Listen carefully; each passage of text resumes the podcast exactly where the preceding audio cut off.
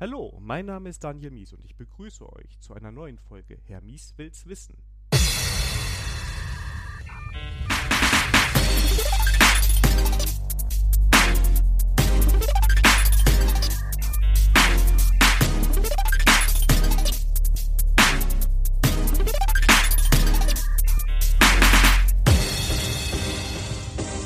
Heute mal wieder mit der Sandra. Hallo Sandra.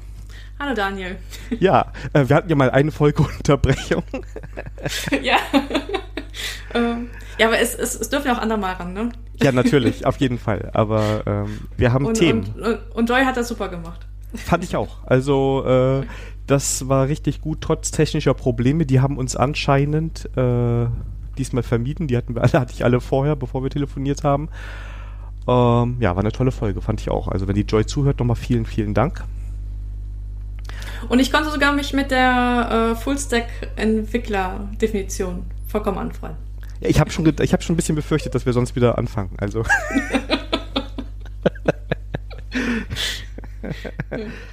ähm, ich frage mich gerade, ob du dich, du stellst dich einfach heute mal nicht vor, würde ich sagen, weil du hast jetzt so viele Folgen. Wenn jemand von euch die Sandra noch nicht kennt, ähm, sind ja die anderen Folgen alle auf der Webseite mies.me abrufbar und dann könnt ihr ganz am Anfang die Vorstellung hören. Oder möchtest du dich nochmal vorstellen? Äh, ja, gut, ich kann sagen, Sandra Pasik ist mein Name, bin Entwickler. Genau. Und äh, zu meinen Hobbys gehört, dass ich mit Daniel Podcast aufnehme. ja, ich bin ein Hobby, ja. äh, das ist, ähm, ja, und äh, sandrapasik.info ähm, ist, glaube ich, die Domain, richtig? Nee, sandra-pasik.de. .de. Das äh, genau. ist meine Homepage und da sind halt alle möglichen Social Media Plattformen, die für Entwickler interessant sind, auch verlinkt. Sehr schön. Ähm, genau, und da auch bitte folgen und ihr schreiben, wie toll die Folge war und ja, dann freuen wir uns. Ähm, ja, äh, die, die die vorherige Folge nicht gehört haben, werden jetzt ein bisschen verwirrt sein, dass ich das frage, aber wie geht's deiner Oma? Meine Oma geht super und sie ist ein großer Fan von dir. Auch. Und zwar habe ich ihr den Link geschickt zu, den, äh, zu, zu den, unserer Folge mit, den, äh, mit dem Tooling. Und habe ich Oma gesagt, Oma, du kommst vor, du musst dir unbedingt anhören. Und äh, die meinte so, naja, sie wollte nur vorspulen zu der Stelle, wo das kommt, aber sie, sie fand das Gespräch, die wir führen, so nett. Und der Daniel hat so eine nette Stimme. Oh. Und der führt das so toll, die Gespräche. Da hat sie sich echt die ganzen zwei Stunden angehört. Oh, wow. weil, er, weil er das Gespräch so nett fand und die hat auch so viel gelacht. Und man hat echt gehört, dass wir so Spaß hatten und so. Und das fand sie so super, dass, äh, ja. Jetzt bin ich ein das, bisschen gerührt. Ja. Also vielen Dank, also Oma, Oma, ne? Oma, Oma Pasik und. Äh, nee, eigentlich ist das Oma Michner. Oh, oh Oma Michner. Entschuldigung, Entschuldigung. macht nichts, macht nichts, alles gut. Ich habe irgendwann mal, mal den Namen meines Mannes angenommen, weil wir geheiratet haben. Ach so. Das ist auch nochmal eine andere Geschichte. Auch da schöne Grüße. Äh, also für die, die die Folge jetzt nicht kennen und sich sowieso wundern, was hier gerade passiert. Äh, wir haben in der vorletzten Folge über Tooling gesprochen und dabei kam raus, dass die Oma von der Sandra der offiziell älteste Linux-Nutzer auf dem Planeten ist. Es hat jemals keiner, glaube ich, das Gegenteil bewiesen. Ne? Also genau. Und aber was ich sehr cool fand, war die Reaktion auf Twitter. Also das war richtig, ähm, da war richtig was los auf Twitter zu dieser Folge. Ne? Ja, fand und, ich auch. Äh, und äh, auch nochmal vielen Dank äh, an denjenigen, der mit dem äh, Pixum mir den Tipp gegeben haben. Also das ging in der Folge ging es darum, ähm, um Fotobücher. Oma hat mir nämlich eine Anforderung gestellt, dass sie gerne Fotobücher machen möchte. Und dann hieß es, okay, unter Linux, das wird nochmal eine Herausforderung. Und da hat mir ein Zuhörer halt einen Tipp gegeben mit, mit Pixum, installiert, Oma zum Ausprobieren und das ist jetzt Oma Improved. Also nochmal vielen Dank dafür. Cool. Und was ich sehr cool fand von meiner Oma, sie fragte mich so, dann, hast du von jetzt auch keine Ahnung. Ich so, nee, müsste ich mich auch ein bisschen rein. Und wie würdest du das machen? Ich so, ja, YouTube-Tutorials oder sowas. Und dann hatte sich das per YouTube hier sich das jetzt mal angeschaut. Da fällt mir ein, ich kann ja auch mal die Community nutzen. Ich habe nämlich auch eine Frage. Und zwar, ähm, die Mutter meiner Freundin, ähm, die hat jetzt einen Mac. Und natürlich kann ich dir da helfen, alles gar kein Problem, beziehungsweise meine Freundin kann das sogar noch viel besser als ich. Die sucht aber schöne Spiele für den Mac und natürlich jetzt nicht irgendwie 3D rumgeklickt hüpfe oder sowas, sondern so Solitär, Mahjong, solche Knobel- und Denkspiele. Und wenn es da was gibt, oder kennst du was, was vielleicht auf allen Plattformen funktioniert? Nee, leider nicht. Weil ich kenne da auch nichts, ich spiele solche Sachen eigentlich gar nicht. Ich spiele momentan nur so Doku. Ne? ich habe jetzt durch Corona habe ich jetzt wieder Counter-Strike angefangen. Läuft sogar unter Linux. Oh, cool. Da, äh, ja, das äh, Counter-Strike würde ich jetzt nicht vorschlagen, aber vielleicht kennt ja einer von euch die, diese Klasse, Klassik-Spiele und es sollte am Mac laufen und irgendwie benutzerfreundlich sein.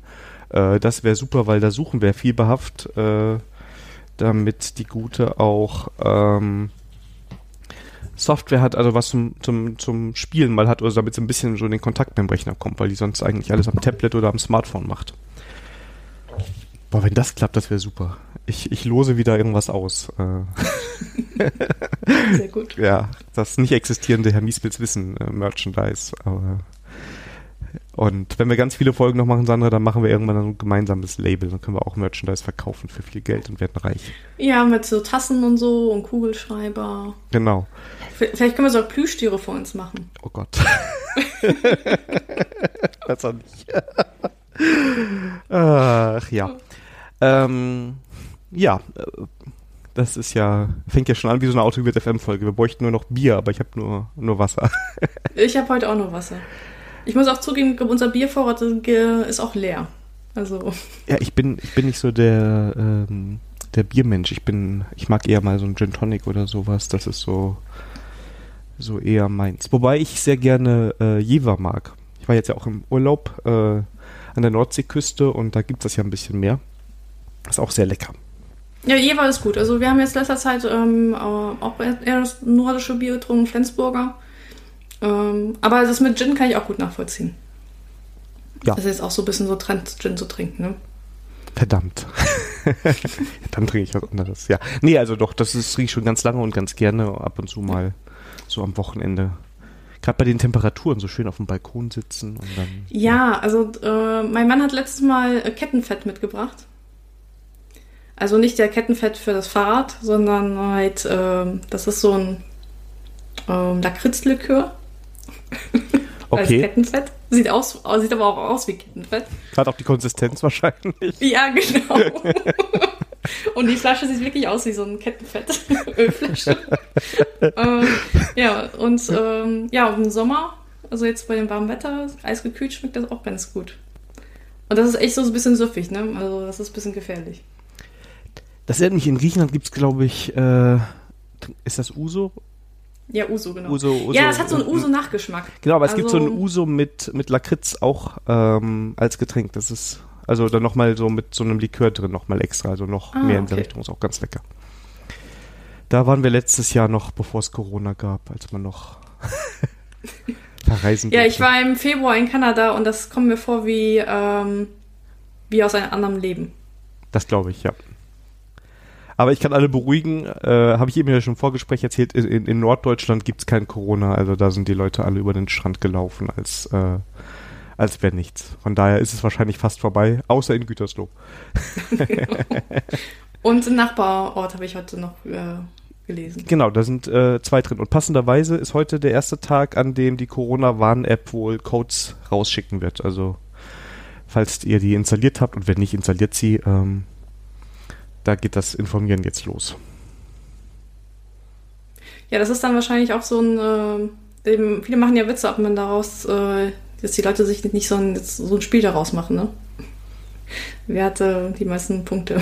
Oh, oh Gott, das wäre ja natürlich. Äh, ja, wäre tragisch, aber naja. Das Pokémon Go, ne? So also mäßig. Ja, genau, Pokémon Go. nur, nur, nur, mit, nur auf tragisch, ja. Ja, genau. Also hoffen wir mal, dass es ähm, bei allen grün bleibt und ähm, sich weiter abflacht. Aber es ist, ist halt komisch, wenn, wenn du so im Urlaub bist und äh, wir haben eigentlich versucht, immer so ein bisschen Abstand zu allen zu halten und auch im Strandkorb, da bist du ja schon mal so ein bisschen isoliert. Aber wenn du sonst so geguckt hast, war das einigen Leuten doch so alles ziemlich egal mit dem 1,50 Meter und so. Da bin ich mal gespannt ob, und hoffen wir mal, dass es gut ausgeht. Also wir werden, äh, wenn alles gut läuft, einen äh, Corona-kompatiblen Urlaub machen, nämlich auf ein äh, Segelbötchen dann also mehr Isolation kannst du noch nicht mehr kriegen. Das ist Social Distancing at its best, ja? Also besser Ja, genau. As usual. Aber auch schön. Also, ja, von daher, äh, ja. Äh, ich glaube, das ist, also Segeln, das scheint sehr Corona-kompatibel zu sein. Doch, glaube ich. Also das ist quasi wieder für gemacht. Ne? Ja. ja. Sehr schön. Aber dann haben wir auf jeden Fall schon mal, um nochmal den Bogen zu schlagen, das Thema mit deiner Oma abgehakt. Wenn dann wieder neue Software-Requests sind, dann immer gerne. Ja, Mom. Ähm, das weiß ich zu schätzen. genau, wir machen dann irgendwann nur noch Folgen, dann haben wir gar keine Themen mehr, sondern sprechen nur noch über Software, die wir brauchen. Aber. Genau. nee, das war echt toll. Also alle, die sich da beteiligt haben und auch alle, die sich nicht beteiligt haben, man muss ja auch immer nicht, man muss ja auch erstmal was kennen. Äh, vielen Dank, da freuen wir uns über jeden Tweet. Genau. Ähm, ja, eigentlich, Sandra, wollten wir heute über Selbstständigkeit sprechen, weil du selbstständig bist und dann ganz viele tiefe Einblicke da geben könntest. Genau, unser, unser Dauerthema, ne? worum wir uns immer nicht mal verabreden. Genau. genau, aber heute hat der Eberhard Wolf einen Artikel ver veröffentlicht, den wir irgendwie, äh, wozu wir auch was sagen wollten. Und dann haben wir das Thema mal ganz schnell geskippt. Also es wird auch eine Folge mit dir geben. Das ist schon mal positiv. Und dann müssen wir echt mal über, über, über ein Maskottchen uns unterhalten. Definitiv. Äh, da finden wir was. Herr Mies will es wissen, Frau Pasik weiß es, ja?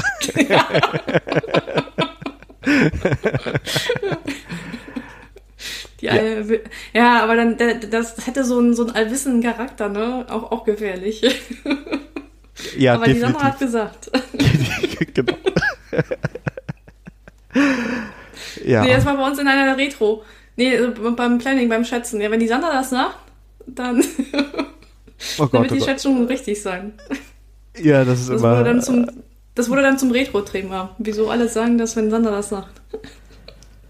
Was ist, wenn du nichts sagst? Kann man es da nicht schätzen?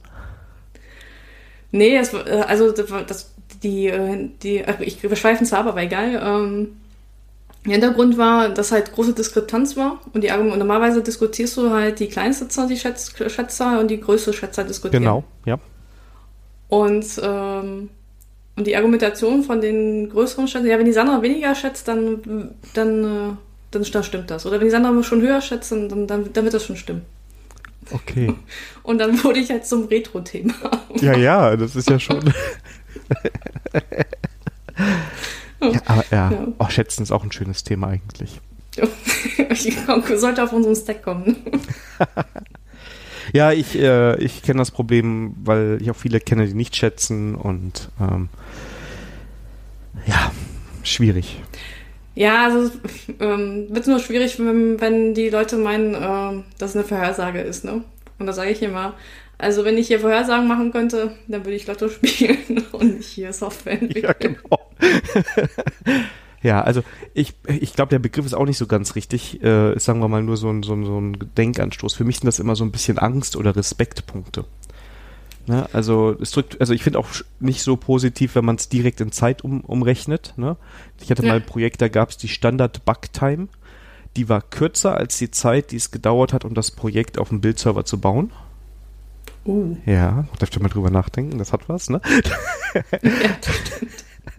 Aber ähm, das ähm, Zeit finde ich sowieso ganz schlecht da drin. Für mich, das, ich, ich drücke halt gerne darüber aus, wie viel Respekt habe ich vor dem Thema? Ne? Ist das was, wo ich an einer kleinen Komponente ein bisschen was rumschraube, dann nehme ich eine kleinere Zahl. Wenn ich einmal die Architektur komplett durchgehen muss und überall was habe, sollte es eine größere Zahl sein, ne? weil ich ja überall so ein gewisses Risiko habe, dass alles so zusammenbricht. Ähm, ja, aber irgendwie wird es dann doch immer wieder in Zeit umgerechnet. Ja, also ich, für mich persönlich ist das halt einmal, ähm, wie viel Risiko steckt da drin für mich mhm. persönlich.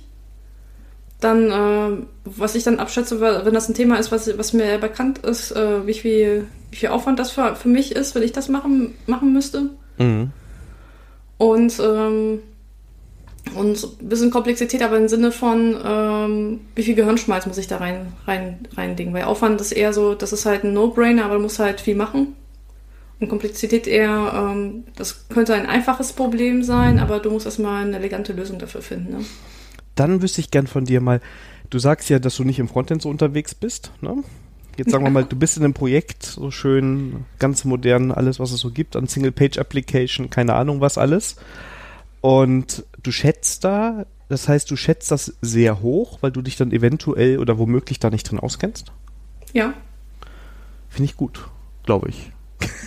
ähm, ich habe auch einen gewissen Anspruch. Also äh, ich habe mal vor vielen Jahren mal ein Node.js-Projekt gemacht und ähm, ich bin da auch ein bisschen wie die Jungfrau zum Kinde gekommen, weil eigentlich wurde ich als Java-Entwickler auch geholt und dann war ich halt zwei Wochen im Projekt und dann hieß es ja, wir machen das Ganze in Node.js. so, okay, gut, machen wir. Java, und, JavaScript, das ist doch fast kein Ja, genau. so ungefähr. Und ähm, ja, und, und ich will halt gewisse Qualitätsansprüche an nicht runterschrauben, nur weil ich eine Technologie halt nicht kenne. Das heißt, ich nehme mich da echt rein. Ähm, ich bin das auch auf und kommuniziere, Leute, ich, ich kann das nicht, muss ich es mal anarbeiten, bla bla bla. Und das ist, äh, und das, das schätze ich halt drauf. Also ich da ähm, da spiele ich schon mit offenen Karten. Und dann äh, gucke ich mir halt an, okay, was sind die Best Practice in diesem Ökosystem, was gibt es da für Möglichkeiten, wie kriege ich dann meinen Qualitätsanspruch rein und, und solche Sachen. Und das hat am Anfang äh, dann äh, recht lange gedauert, aber am Endeffekt ähm, ähm, war das eine gute Qualität, was ich da abgeliefert habe. Und spätestens, ähm, es war so, so, eine lustige Geschichte, das war, Node.js ist ja ähm, asynchron das heißt, alle Methoden sind ja, ähm, wird ja per Default halt asynchron aufgerufen.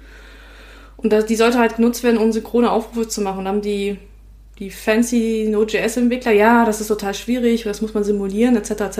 Und dann kam ich ja als äh, Node.js-Anfänger und habe einfach mal ein Buch dazu gelesen und da stand drin, ja, für synchrone Aufrufe gibt es da extra Methodenaufrufe. Da dachte ich so, ja Leute, das ist die Lösung. Manchmal hilft Gokulis. Ja, bam, ich habe JavaScript gelöst, ja.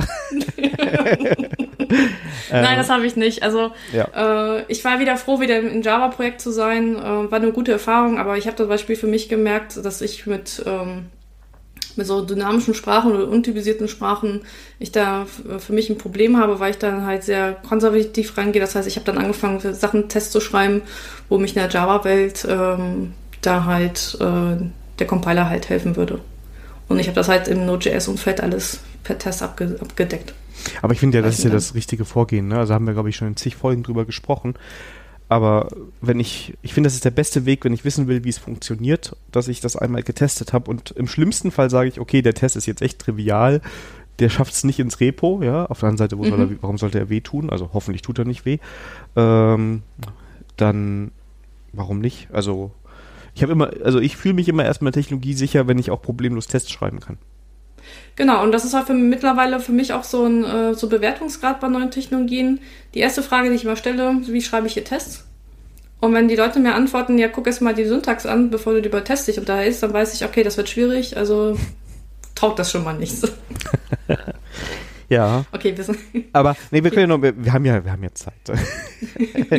und, und das muss man ja auch schon mal vorweggreifen, der Eberhard Wolf hat ja auch viele Sachen schon gesagt zu dem Thema dann, also.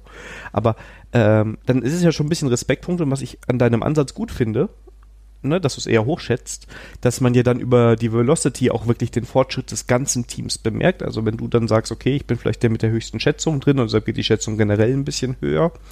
Äh, irgendwann lernst du es ja dann und dann geht die Schätzung ja dann auch runter und dann äh, kann man das auch sehr gut erkennen, dass das Team sich da weiterentwickelt hat. Ja, genau. Also das ist so. Ja, klar, ich, äh, es gibt ja Leute, die dann immer noch äh, dann rumfrösteln, warum ich dann so lange brauche, etc. etc. Aber ich halte das, alles, was ich in der Entwicklung halt abfangen kann und nicht später in der Produktion, das ist am Ende günstiger für den Kunden als, äh, als umgekehrt. Ja. Also von daher ähm, bin ich von dem Vor Vorgehen halt überzeugt. Und jetzt kommt die Überleitung des Jahres. Dann bist du ja gar kein verantwortungsloses Spielkind. Äh, ich glaube, ich bin von Natur aus schon ein Spielkind, sonst würde ich wahrscheinlich nicht Techniker sein. Ja. Aber meine Spieltriebe äh, lebe ich halt auf einem anderen Level ab als äh, im Produktionscode. Wieso ist doch das Ideal? Ja? Äh, also vielleicht, um den Bogen nochmal zu machen und, und die Folge wieder so ein bisschen in eine Struktur reinzubringen. Ähm, wir haben ursprünglich gedacht, wir sprechen über Selbstständigkeit und dann hat heute der Eberhard Wolf einen Artikel veröffentlicht mit äh, der Überschrift Developer sind verantwortungslose Spielkinder auf heise.de. Oh, und den Artikel haben wir gelesen, den finden wir auch, glaube ich, inhaltlich gut. Oder kriegen wir gleich noch raus, ob wir den beide inhaltlich gut finden. Und dann habe ich der Sandra geschrieben, komm, wir sprechen darüber. Und ähm, genau, das würden wir heute machen. Ähm, Willst du was zu dem Artikel sagen? Soll ich hier mal zusammenfassen? Ähm, also ist ein reißerischer Titel, ähm, aber eigentlich vom Inhalt her äh, vernünftig. Ähm, es geht halt hauptsächlich darum, Respekt zwischen Management und äh, Entwicklung. Ich glaube, das ist ganz gut zusammengefasst. Und äh, darin, dass, äh, dass wenn Management sagt, dass ein Spielkinder, dass äh, das immer abwertend gemeint ist. Und ähm, das eigentlich dann mit Respektlosigkeit gezeugt wird, da wird auch, glaube ich, zitiert, äh, dass äh, einer der Eskalationsstufen ist, dass jemand behauptet, ja, meine 14-jährige Tochter kann auch programmieren, die kriegt das schneller hin als, ähm, als die Entwickler bei mir im Entwicklungsteam. Und das zeugt ja schon ein bisschen von Respektlosigkeit. Ja. Und was aber gut ist, er macht den Bogen auch nochmal Richtung Management, denn wir als Entwickler schimpfen ja auch über das Management, von wegen, ähm, äh, die haben sowieso alles von keine Ahnung und das ist eigentlich auch eine, ähm, eine Respektlosigkeit an der Stelle, aber genau andersherum. Genau, und ich finde eigentlich seinen Vorschlag ganz gut. Also ähm, ich wäre auch ein bisschen überrascht gewesen, wenn es ein anderer gewesen ist. Also es deckt sich sehr mit meiner Meinung, äh, dass er sagt, ja, gebt den, vertraut den Entwicklern doch, ne? Äh, schafft da auch die Möglichkeiten. Und ähm, er macht dann ein kleines Plädoyer, würde ich auch sagen, für so ein für eine gewisse konstruktive, produktive Zusammenarbeit, ne? dass man auf der einen Seite ja. die Entwickler auch machen lässt, sie natürlich auch in Verantwortung zieht. Also äh, wenn sie sagen, sie müssen jetzt the latest and greatest einsetzen, dann äh, müssen sie dafür auch gerade stehen.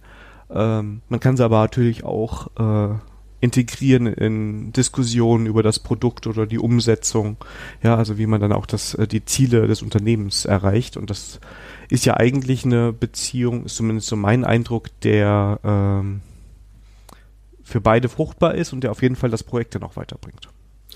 Ähm, ja, aber man muss auch ähm, sehen, dass äh, nicht hier ein Entwickler das halt auch so handhaben möchte. Ne? Also das, das ist halt immer die Idealvorstellung, wie das Ideal laufen würde. Aber wenn wir, also wenn ich meine Projekte anschauen, dann habe ich auch andere Auswüchse halt auch gesehen. Und ähm, ähm, das kann man natürlich sagen, ich als, ähm, als Externe kriege immer nur die schlimmen Fälle zu sehen. Sonst bräuchte man ja keine externen. Ja. Ähm, also da es kann auch natürlich sein, dass bei mir auch so ein bisschen die Filterblase an der Stelle ist. Aber warum das, der Artikel mich getriggert hat oder der Titel war, weil ähm, mal der Steffen mal ein Zitat von mir gebracht hat, den ich in einen Podcast, genau, ich meine, das war dein Podcast über Software Craftsmanship, wo ich gesagt habe, ähm, ähm, vom, vom Zitat her, ähm, auch ähnlich gelagert. Äh, der hieß nämlich, ähm, der Entwickler ist ein Spielkind. Wer nicht die Freiheit bekommt, sich auszuprobieren, machte das in Produktionscode. Mhm. Und äh, kann man jetzt denken, wer von wem angeguckt hat. Aber Eberhard meinte ja auch auf Twitter, dass er das nicht als Aufhänger genommen hat, sondern, sondern, sondern, sondern etwas anderes.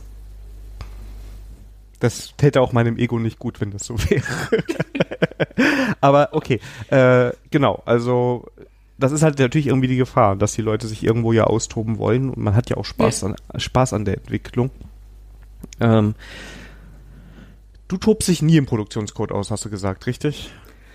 Ähm, vielleicht passiert das mir auch, dann auch unbewusst. Ähm, aber zumindest ähm, hinterfrage ich äh, mich doch selber, was ich da, da tue. Also ähm, meine Aussage damals war, ging eher darum, dass man den Entwicklern halt wenig Raum, Freiraum gibt, um halt äh, sich fortzubilden, dass man davon ausgeht, dass sie alles das in ihrer Freizeit tun.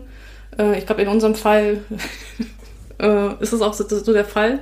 Aber es gibt halt auch andere Entwickler, die in einer anderen Lebenssituation sind und da entsprechend das ähm, nicht voraussetzen kann, dass sie sich abends oder am Wochenende nochmal sich in die Fortbildung was reinstecken. Und dann äh, sehe ich ja schon die Arbeitgeber da in der Verantwortung. Aber auf deine Frage zu kommen, ob ich im Produktionscode mich austobe, wahrscheinlich passiert das mir auch, aber dann eher unbewusst. Ich versuche mich da schon hinter zu fragen, was ich da, da tue. Mir passiert, Und, ähm, äh, mir ist es in jungen Jahren einmal ganz schlimm passiert, äh, erinnere ich mich gerade. Da habe ich mich einfach mit anderen äh, Design-Patterns und so beschäftigt und dann war das auf einmal so, dass ich wollte nur noch alles so schreiben. Und dann ist das, glaube ich, auch produktiv irgendwann gegangen. Ich weiß gar nicht mehr, was für ein Pattern das gewesen war, aber das war Ähm, muss ich nochmal googeln, aber ich, ich, weiß nur, dass das so ganz extrem war und das war dann zwar am Ende eine schöne API, wo ich nur noch äh, also eine State Machine mit zusammenklicken konnte quasi, aber eigentlich war es viel zu viel Code, was da gemacht wurde. Aber alles ordentlich getestet. Ja, irgendwie irgendwann muss es ja quasi in den Produktivcode ein, ein, einfließen, was man da macht und was man Spielwiese macht. Und im Idealfall hast du es halt vorher schon mal irgendwie in privaten Projekten ausprobiert, aber ich meine, in dem Moment, wo du doch eine neue Library das erste Mal produktiv nimmst, kann das ja auch ein Fehler sein, weil es vielleicht für den privaten Gebrauch noch super ist, aber dann produktiv äh, sich auf einmal die Schwächen äußern, oder? Ja. Ähm, das schon, aber immer so, wenn das für ein Projekt ist, wo äh, man neue Wege bestreiten möchte, dann, äh, dann kommuniziere ich auch ähm, offen und sage dem PO, ähm, können wir nicht an der Stelle einen Spike machen, um das äh, auszuprobieren, ob das überhaupt äh, für uns sinnvoll ist. Und auch klar kommunizieren, dass das äh, daraus kein fertiges Feature rauskommt, sondern im, im schlimmsten Fall, wenn wir merken, dass es äh, vergebens in Liebensmühe, dass, dass das auch wieder rausgeschmissen wird. Also da muss ich sagen, dann plädiere ich aber auf die Transparenz an der Stelle. Ja. Und ich meine, dafür haben wir solche Konzepte wie Spike, dass du Timeboxing mal Sachen ausprobierst. Ne? Genau. Aber das ist dann transparent gemacht und äh, wenn alles gut läuft äh, und man sich an Riemen reißt, also Disziplin ist das auch so eine Sache, dass das dann später nicht in Produktionscode reinkommt. Genau, oder wenn der Spike erfolgreich war und man sagt, okay, jetzt nimmt man das Gelernte, dann kann es natürlich auch sein, dass man das dann, dass es dann schafft. Äh, ja, aber dann, dann, dann habe ich die Erfahrung gemacht, dann braucht es trotzdem nochmal ein, zwei Stories, wo dann nochmal klar umrissen wird, um dann nochmal ähm, da ein paar Sachen halt aufzuräumen. Also wenn du weißt, dass du Timeboxing hast, dann gehst du ja auch ein paar Abkürzungen, ne? Du weißt, okay, genau. das äh, das müsste jetzt noch an der Stelle noch sauberer sein, aber wir machen jetzt eine Abkürzung, um zu gucken, ob das prinzipiell halt funktioniert. Also du meinst ist quasi, du baust so ein Proof of Concept in dem Spike und ähm ja, man kann das vielleicht Proof of Concept nehmen. nehmen. Ähm, andere würden das, glaube ich, auch äh, vielleicht äh, das Prinzip des Skeletons äh, dann nehmen, wo du einmal, wenn du so einen Querschnitt halt brauchst, dass du halt ein paar Sachen halt abkürzt, aber einmal um diesen Querschnitt halt durch hinzukriegen. Mhm, ja, ja, Proof of Concept haben das immer Probleme, die funktionieren immer so gut bei, bei Demos und dann äh, sind immer alle gewillt, ja, dann können wir das ja auch Richtung Produktion schieben. Ja. Ja, gut, stimmt. Das ist je nachdem, wie du das greifst. Also ich habe jetzt gerade schon ein bisschen größer gedacht. Ich habe aber auch schon noch eine, noch eine andere Möglichkeit im Hinterkopf. Vielleicht kommt es daher. Ähm, ja, du hast recht. Also wenn ich wirklich nur sage, ich baue jetzt mal wirklich ganz klein quasi das Hallo Welt Beispiel, wo die Library einfach nur brilliert, weil das auch bei GitHub oder auf der Projektseite schon so als allererstes steht, was sie gut kann, ne? dann äh, merke ich nicht, wie es so im Alltag sich anfühlt und wie es funktioniert. Und ja, und dann versuche ich halt irgendwie äh, dem Fall herauszufinden, wo, wo, es halt uns helfen soll. Also nicht diese äh, Sachen, die in der Dokumentation eigentlich schon als Best Case aufgeführt werden, sondern halt irgendwas nehmen, was halt total wichtig ist, wo das wirklich helfen können und das einmal vielleicht mit ein paar Abkürzungen zu implementieren, wo man weiß, okay, ähm, das müsste jetzt so und so sein, aber das ähm, investiere ich jetzt die Zeit nicht, weil ich weiß, dass das wird auf jeden Fall funktionieren. Jetzt kann man sich darüber streiten, ob man diese Vorhersage machen kann. Ja, kommt, kommt das gehört auch ein bisschen ähm, je nach Start, äh, je nachdem, was man vielleicht mit Erfahrung äh, hilft da einem. Und dann zu gucken, okay, das, wo das größte Risiko ist, dass man das im Spike halt in, äh, äh einfach mal durchpaukt. Äh, was ich auch ganz spannend finde, ist, dafür müssen natürlich die Arbeitsbedingungen da sein. Also da ist ähm, auch nicht jeder dazu in der Lage, das im Arbeitsalltag zu machen. Aber manche Firmen geben ja so gewisse Zeitfenster dafür, dass man sich so ein bisschen weiterbildet. Und dann ist auch manchmal ganz interessant, wenn du sagst, okay, ich habe eine neue Library oder ich habe eine neue Sprache und ich baue jetzt mal das nach, was wir in Produktion da schon haben, einen kleinen Service, um mal zu sehen, wie sich das anfühlt. Ja. Das finde ich auch ein ganz cooles Ding, weil dann hast du, kennst schon die, die Requirement, das kannst du natürlich auch nicht mit beliebig komplexen Sachen machen, ne? Aber um mal zu sagen, okay, wir haben hier so einen Standard-REST-Service, der macht ein bisschen was mit Datenbank und so, und jetzt will ich den mal mit, keine Ahnung, aus äh, Quarkus machen oder so, dann ähm, könnte das ein ganz guter so erster Wurf sein, um zu sehen, wie das Ganze so funktioniert. Ja. Ähm, das das kann ich auch unterstützen, dieses Vorgehen. Das haben wir bei einem der Kunden gemacht, wo äh, ein neuer Technologie-Stack äh, ausprobieren wurde, weil die, der alte halt ähm, Schmerzen bereitet. Da hatte ich halt äh, Spring Boot halt ins Spiel gebracht. Und dann heißt es, ja gut, die Berater wieder. Und da war auch der Punkt, äh, wo ich den zu intern gesagt habe, okay, schnappt euch doch irgendeinen Service, was ihr schon in Produktion habt, äh, was relativ klein ist, implementiert das mal mit Spring Boot und dann wird ihr selber sehen, ob das was für euch ist oder nicht. Mhm, genau. Und, äh, das war eher so ein Fall, wo da, gut, da konnte ich auch aus Erfahrung halt schöpfen und wusste, was ist, aber dann sollten, um die intern halt zu überzeugen, dann sollten sie am, am eigenen Leib halt da mal sehen, wie sich mhm. das anfühlt. Jetzt haben wir natürlich, wenn wir bei diesem Thema sind, ne, die verantwortungslosen Spielkinder und jetzt das böse Management auch so ein bisschen das Problem, Ähm, als, als Product Owner bin ich da vielleicht in einem Projekt und meine Entwicklung will mal wieder eine neue Technologie einführen. Die sind auch alle davon überzeugt, dass das alle Probleme löst und auch alle Probleme, von denen wir noch gar nicht wissen, dass wir sie haben. Ähm, was würdest du denn da jemandem, ich sag mal, sagen wir mal, dem Product Owner empfehlen, wie er damit umgehen kann, wenn er mal nicht so technisch ist oder nicht in diesem Gebiet sich so auskennt und das Team kommt an und sagt, das müssen wir jetzt einsetzen, das äh, ich rate Ihnen, den Entwickler nach dem Business Value zu fragen. Und damit äh, erkennt man recht schnell, ähm, ob die Entwickler sich damit Gedanken gemacht haben, welches Business-Problem ist, damit die neue Technologie löst und was, was nicht. Oh, okay. Und ich versuche das auch, wenn ich neue, also zum Beispiel, wenn ich ähm, so rein technische Stories reinbringe, wie zum Beispiel mehr in, in Automatisierung zu, zu investieren, dann versuche ich ähm, ähm, schon äh, das so zu verkaufen, warum das Management das tun sollte, dazu investieren und dann auch, auch mit Zahlen. Die wollen, was, was Management haben will, sind Zahlen. Also ähm, die wollen halt wissen, wie viel Einsparung ich mit gewissen manuellen Tätigkeiten habe, wenn ich äh, in dieses Investment in die Automatisierung halt mache. Und ähm, das gelingt mir auch nicht immer. Das heißt, dann, äh, dann äh, war meine Argumentation halt zu schwach und dann ist für, für mich ein Indiz dafür, okay, vielleicht muss ich mir darüber Gedanken machen oder ich bin auch in diese Spielkind-Falle halt reingefallen. Ähm, aber das ist so, so für mich so ein, so auch für mich ein Hilfsmittel, ähm, kriege ich das ein Business verkauft, warum sie da investieren sollten. Und mhm. bisher bin ich da eigentlich ganz gut gefahren. Wenn ich in der Rolle PO unterwegs bin, war ich immer so ein riesiger Gegner von äh, diesen technischen Tasks weil halt kein Wert normalerweise erzeugt wird. Ne? das stimmt. Das stimmt. Und ähm, das ist, das ist interessant, dass du das sagst. Das hatten wir nämlich äh, jetzt in den, letzten Refinement mal das Thema gehabt. Und es ging auch darum, dass wir ein neues Projekt halt aufsetzen wollten und dann brauchst du ja so Setup-Kosten, ne? Ja. Wie Git-Repo, so eine Basis-Pipeline etc. etc. Und da hat der PO geschrieben, äh, äh, Projekt aufsetzen. Und da habe ich ihn gefragt, können wir nicht anhand einer kleinen Anforderung ähm, das mal äh, das implementieren und da wird halt eine Unteraufgabe sein, dass wir halt dieses Setup halt machen müssen. Genau, so würde ich es auch machen. Die, zwar es eine kleine Anforderung ist, aber äh, wird zwar riesig geschätzt, aber aufgrund dessen, dass wir da das Setup mit im Aber dann hätten wir zumindest einmal eine kleine Anforderung, wo die uns zwingt halt einmal ähm, diese Soft-Projekte als Skeleton einmal mal komplett aufzusetzen, sodass wir das immer bis, bis zur, bis zur Deployment-Plattform halt äh, einmal das, das durch, durchdingeln.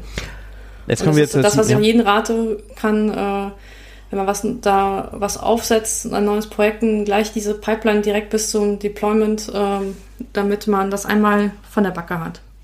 Mhm, ja. Also ich würde das genauso auch machen. Ich würde das nämlich auch in so die erste Story mitsehen. Keine Ahnung, das Hallo Welt Beispiel. Keine Ahnung, ein Screen erscheint mit irgendeiner Ausgabe. Also so dem, was man in der ersten Story quasi macht. Ich weiß auch nicht, ob ich es gut fände, wenn man das dann höher schätzt, weil ich würde einfach sagen, okay, es dauert halt länger, weil mehr zu tun ist, aber vielleicht ist es trotzdem keine so hohe Schätzung, aber das ist jetzt schon, ja, man auf ganz hohem Niveau, ne? Ja, gut, das ist halt, weil ich halt in meinen äh, Schätzungen halt auch den Aufwand halt mit rein, rein, reinschätze. Ja klar, also das ist, äh, finde ich, valide. Also kann man, kann man drüber diskutieren. Ich finde, also, ja, äh, da, ich kann da mit beiden Varianten leben. Äh, jetzt habe ich vergessen, worauf ich hinaus wollte. Ja, aber wie gesagt, ich, ich wollte auch das Thema zu dem Automatisierungsthema. Das hätte ich halt auch in der Story gesehen. Ne? Also ich hätte gesagt, keine Ahnung, wir machen, sagen wir mal, du, du willst was zum Thema Testautomatisierung machen oder so, weil das jetzt bis jetzt immer noch teilweise manuell gemacht wird keine Ahnung, dann würde ich aus der PO-Brille sagen, alles klar, können wir ja mal ausprobieren, dann nehmen wir die Story XY hier, wo das dann das erste Mal mit eingebaut wird. Und dann kann mir ja auch als PO bewusst sein, dass ich sage, ja, ich weiß jetzt schon, dass das ein bisschen teurer ist, als das Feature so wäre, aber der Mehrwert, der irgendwo drin ist, ist, dass wir in dieses Thema Automatisierung rein investieren. Ähm, ja, so können wir es auch. Also äh, das hatten wir jetzt in einem der Projekten erstmal so gelöst, dass wir einen Spike hatten, weil wir nicht mal wussten, äh, es ging um Akzeptanztesting, was für Tooling wir da einsetzen wollen. Und dann hatten wir um einen Spike gebeten, dass wir ähm, eine bestehende Anforderung halt an drei Tool, also abtesten mhm. ähm, mit drei Toolings und dann entsprechend ähm, daran äh, auswerten, welches Tooling das dann wird. Ja, äh, genau. Wenn, nicht, wenn du noch nicht weißt, was du machst, ist ein Spike ja genau das Richtige, ja. Ja, ja. Aber danach ist dann eine Story halt rausgefallen, die hieß, ähm, die Anforderungen, äh, also die Akzeptanzkriterien aus den alten User Stories nochmal nach, äh, nachzutesten. Das war. Hm. Also da wüsste ich es auch nicht, wie wir das hätten anders lösen sollen. Weil, ähm, ja, das ist schwierig.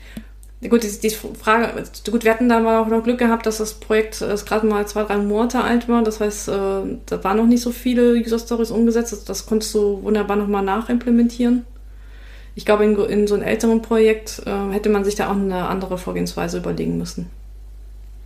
Genau, das ist halt das, genau, weil du willst ja den Business Value irgendwo mithaben. Weil jetzt hätte ich erstmal gesagt, okay, jetzt das Nachziehen ist natürlich auch irgendwie, ja, ja, da. Ja, wir hatten das Gefühl gehabt als Team, wenn wir das jetzt einfach mal nachziehen, ähm, dass uns das Benefit in, in den nächsten Sprint halt bringt. Weil mhm. dann wissen, äh, äh, da sind wir halt sauber von vornherein. Und äh, dann, äh, und das wird dann nicht so, so, eine, so eine technische Schuld dann mit uns mittragen, weil wir dann wissen, immer da an der Stelle, äh, die, die, die Gewissheit an dieser Stelle halt, dass wir da eine Lücke haben. Klar, man hätte das vielleicht in der Mittagspause dann mal Nachimplementierung, aber das, ähm, aber das wäre auf der anderen Seite wiederum nicht transparent. Ne? Genau, das stimmt. Also ich will, also ich glaube auch, also jetzt gerade ist das ja eine sehr theoretische Diskussion, wenn ich sage, hm, passt das und so. Äh, ich finde es genauso, wie ihr es gemacht habt, klingt das gerade richtig und ich finde ja auch wieder ein schönes Beispiel für dieses Vertrauen, dass das Management oder der PO in der Rolle sagt, alles klar, äh, die Aufgabe bekommt ihr, ihr habt mich überzeugt, ich vertraue euch, dass das das Richtige ist. Und ähm, selbst wenn er noch in dem Moment Zweifel hat, bekommt, wird er ja vielleicht später positiv davon überrascht, äh, dass die ganzen Akzeptanztests da automatisiert ablaufen. Ja, ja.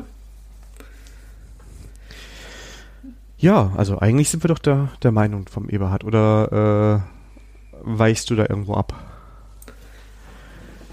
Ja, ähm, die, ähm, also, also der bringt ja schon eine idealisierte Sichtweise. Also ähm, in der Theorie würde ich ihn da vollkommen untersch unterschreiben. Ja. Ähm, leider bin ich, äh, leider tickt nicht jeder Entwickler so, wie er den Prototyp-Entwickler ähm, da halt da darstellt, ne? Also der, der hat ja schon äh, eine des, der Rolle im, oder der Berufung Entwickler rausgenommen, die sehr idealistisch halt ist, ne? Das ist jemand, der sich auch in seiner Freizeit sich engagiert und in seiner Freizeit programmiert und ähm, viel Privatzeit äh, in Fortbildung rein reinsteckt. Also das ist schon äh, ähm, wie ich sagen, sage, ein sehr ähm, engagierter Entwickler, der seinen, seinen Job auch als eher als Berufung ansieht. Genau.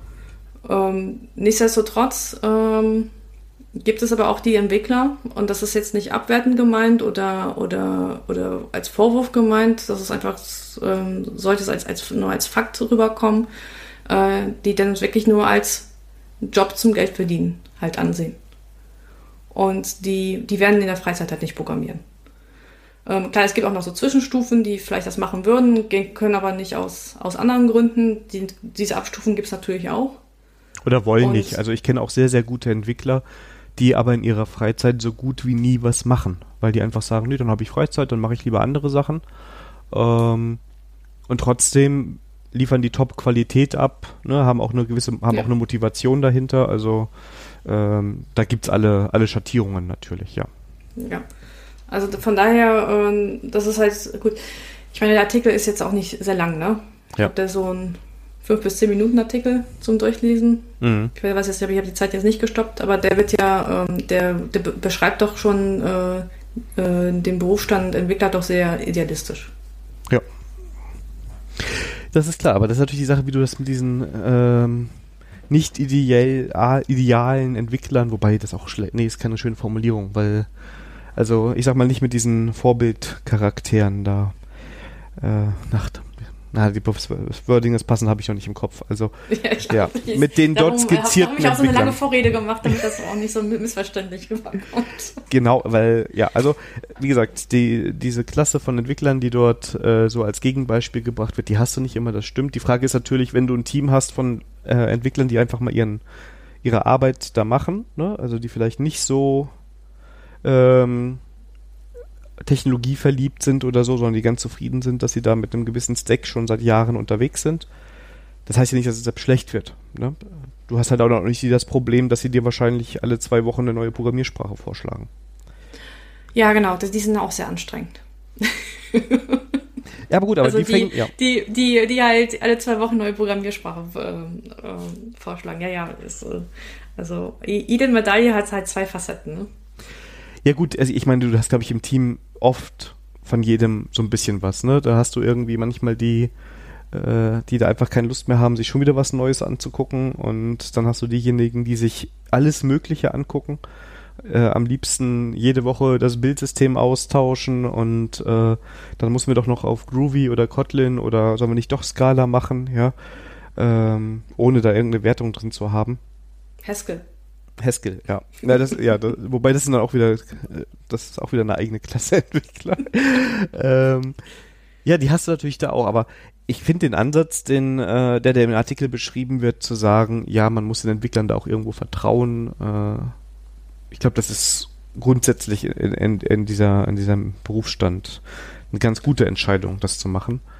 Ähm, ja, aber dann muss ich sagen auch, ähm, dann, äh, wenn man, dann, da soll mit Vertrauen aber auch ähm, halt auch Verantwortung halt Genau. ähm, äh, kommen. Und ähm, äh, die Diskussion, was ich auch manchmal in den Teams halt habe, von wegen, ja, das Management soll mir vertrauen, wo ich dann sage, okay, dann, äh, dann musst du aber auch Verantwortung nehmen und das heißt, du musst nicht nur der Admin halt nachts raus, wenn die Software kacke läuft, sondern wir auch Entwickler, ähm, dann will man das dann doch nicht. Also das ist dann halt auch so ein zweischneidiges Schwert an der Stelle. Also immer sagen, ja, man muss mir vertrauen, ähm, und aber auf der anderen Seite die Verantwortung dafür nicht übernehmen wollen, das ist halt auch so, das ist halt auch so Fälle, die ich halt auch dann auch mit betrachte. Deswegen, das ist halt so ein, wenn ich mir so meinen Alltag halt ansehe, was ich dann so Entwicklertypen halt ähm, halt sehe, dann äh, sehe ich halt auch ähm, auch so eine Diskrepanz, ähm, die es halt nach mehr Vertrauen halt rufen. Aber wo man dann sagt, okay, das, das bedeutet aber auch, dass du mehr Verantwortung übernehmen musst. Und wenn sie über nachdenken, was das für Konsequenzen hat, dann haben sie dann auch keinen Bock drauf. Genau, also das ist halt, ähm, ich fand, äh, was du eben gesagt hast, auch ganz wichtig, dieses, okay, welches Business Value hat denn das jetzt, wenn wir das jetzt umbauen? Ja, das finde ich so ein ganz wichtiger Faktor. Ich finde, die Frage darf man da durchaus mal stellen. Ja, ich, ich finde, es ist auch wichtig, den, sich den richtigen Zeitpunkt rauszusuchen. Ne? Also in den meisten Projekten gibt es ja auch mal Phasen, in denen es etwas ruhiger zugeht, wo vielleicht auch mal Luft dafür ist, äh, einen Testballon starten zu lassen. Es gibt aber auch die Projektphasen, wo das überhaupt nicht passt, jetzt so eine neue Technologie reinzubringen. Ja, das ist, äh, oder, oder dann, dass man auch, auch mal ein bisschen kompromissbereiter halt ist, ja. Wenn zum Beispiel, wenn der Kotlin-Entwickler jetzt ein Java-Projekt unbedingt äh, alle missioniert, ähm, äh, dass man Kotlin einsetzt und Leute, das nervt tierisch. Der Produktion steht still und da kommt der Kotlin, aber hätten wir Kotlin eingesetzt, dann hätten wir das Problem nicht. Doch, Ja. hätten wir, aber. ähm, ja, man merkt, ich bin ein bisschen getriggert aus, der- aus, aus der Projektsituation heraus.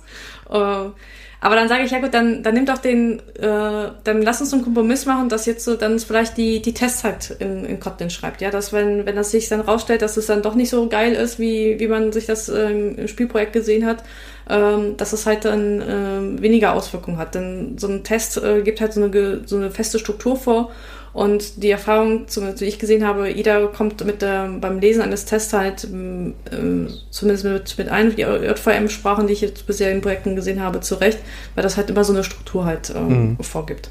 Und das ist, und hat, und da hat man ein bisschen so Leitplanken und kann da jetzt nicht jedes Feature der Sprache halt, ähm, halt dann ausprobieren Produktionscode. Ähm, ich glaube auch, dass diese, ich sag mal, Entwickler, die jetzt keinen Bock mehr haben oder keine Zeit oder keine Ahnung was, also die jetzt nicht weitere T Dinge lernen möchten oder können, dass die eigentlich auch ein ganz guter Indikator sind, ob so ein neuer Vorschlag gut ist, weil wenn man die überzeugt bekommt und die angelernt bekommt, ne? also wenn ich jetzt super motiviert bin, ich möchte das jetzt alles äh, in Prolog machen, und ähm, ich schaff's dann, dass die, die eigentlich sich sonst nicht so leicht überzeugen lassen, auch sagen, ach ja, wenn ich das so sehe, für diesen einen Use Case ist das super oder in diesem Szenario ist das super. Ähm, weil du musst ja auch eine neue Technologie irgendwie im Team einführen und reinbringen. Es kann ja nicht sein, dass, also irgendjemand wird das ja wahrscheinlich triggern. Dann ist das auch ein ganz guter Indikator dafür, dass ähm, man den Weg da gehen kann.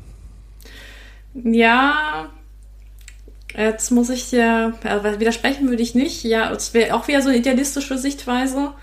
Äh, denn ich habe auch schon in Projekten gesehen, da wurde eine neue Technologie eingeführt. Man hat die alten, die, also die also alten hört sich auch schon wieder so, so krass an. Also die, also die Entwickler, die, die nichts Neues, lernen wollen. Ist aber auch irgendwie böse. Ne? Ich glaube, egal wie wir das benennen, irgendwie, das äh, klingt irgendwie böse. Ne? Ähm, die haben dann diese Technologie ja halt dann adaptiert, aber haben ihre alten Pattern aus den alten Technologien auf die neuen Technologien weiter angewendet. Und dann ist das halt ein, eigentlich noch ein größerer Knuddelmuddel dabei rausgekommen. Also Beispiel, ja. man war auf einer Konferenz, hat äh, tolle Demo gesehen, weil auf den Konferenzdemos immer alle toll aussehen, wenn der Demogott mit, mitspielt. Und haben gesehen, wie schnell man Docker-Container in Produktion austauschen kann.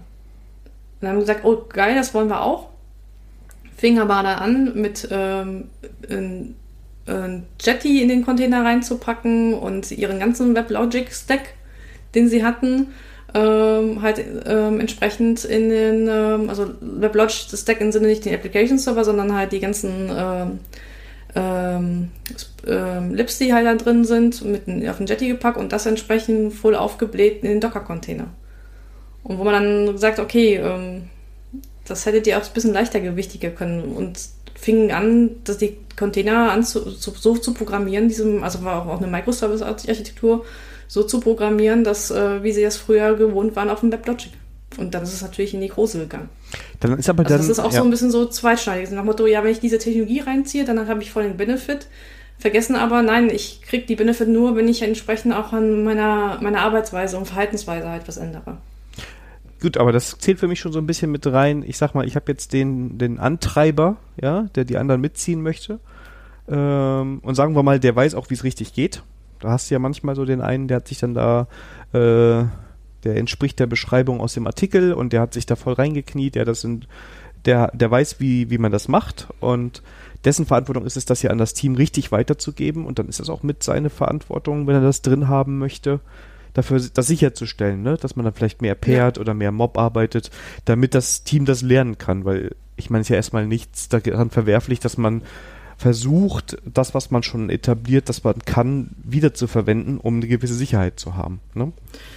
Gut, das ist eine Kulturfrage und da ist halt, ähm, da kam auch noch das, die Kulturfrage halt hinzu, sowas wie Mob oder, oder Pairing war, gab es halt nicht, Testing, äh, sowas macht man nicht, äh, ein guter Entwickler muss ja nicht testen.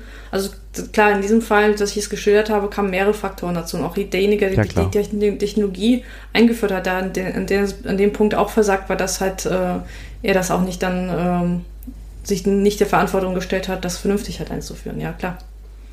Könnte das auch irgendwie damit zusammenhängen, dass das, ich versuche jetzt mal die, die, diese Gruppe dieser Entwickler ein bisschen in Schutz zu nehmen, jetzt nicht speziell ja, für dein Projekt, ne, sondern generell. Ja. Kann das nicht auch eine Konsequenz daraus sein, wenn Entwickler lange Zeit nicht das Vertrauen gespürt haben, sich deshalb irgendwo in so einen Technologieturm eingesperrt haben und dann natürlich auch nicht rauszukriegen sind? Und dass das Problem dann eigentlich schon viel früher liegt, dass man da äh, so eine Entwicklung blockiert hat aus dem Management-Sicht? Ähm, kann ich mir gut vorstellen. Ähm, ich weiß jetzt nicht, wie, welche Vorgeschichte der das Projekt hatte. Ähm, da kann ich auch nur mutmaßen. Ähm, aber ich kann mir gut vorstellen, wenn, ähm, wenn halt diese ähm, so in alteingedienten äh, Unternehmen diese Elfenbeintürme, die dann einen bestimmten Technologiestack halt vorgeben äh, und das halt dann runterpropagiert wird ähm, und dann auf einmal das Management merkt, okay, wir müssen agil werden und dann versuchen halt ein bisschen agiles Theater zu machen, ähm, dass dann sowas entsprechend Auswüchse hat, ja. Also anders kann ich mir das aber auch nicht erklären. Also ja klar, aber ne, ich meine, das ist halt irgendwie die Realität, ja. die dann irgendwo auch ja, das sind halt, je nach Firma meine, ist. Ne? Eben, darum sage ich ja, ich glaube, das ist halt auch eine kulturelle Geschichte. Wie gehe ich mit Veränderungen halt um? Ich meine, neue Technologie ist halt auch eine Veränderung. Ähm, wie verantwortungsvoll gehe ich damit um? Und ähm, dann ähm, wenn ich halt auf der, wenn ich auf, einer, auf der einen Seite nach Vertrauen halt rufe, dann muss ich aber auch halt auch Verantwortung übernehmen. Und ähm, ich bin der Meinung, das kriegst du nur in, in, diesem Pärchen. Mhm. Ähm, und äh, dann halt, wie, wie der, wie ich schon gesagt wie der Umfeld halt ist, ne? Und wie die Arbeitsweisen ist. Und wenn, wenn das halt disziplinlos ähm, äh, abläuft, dann hat man halt schlechte Karten.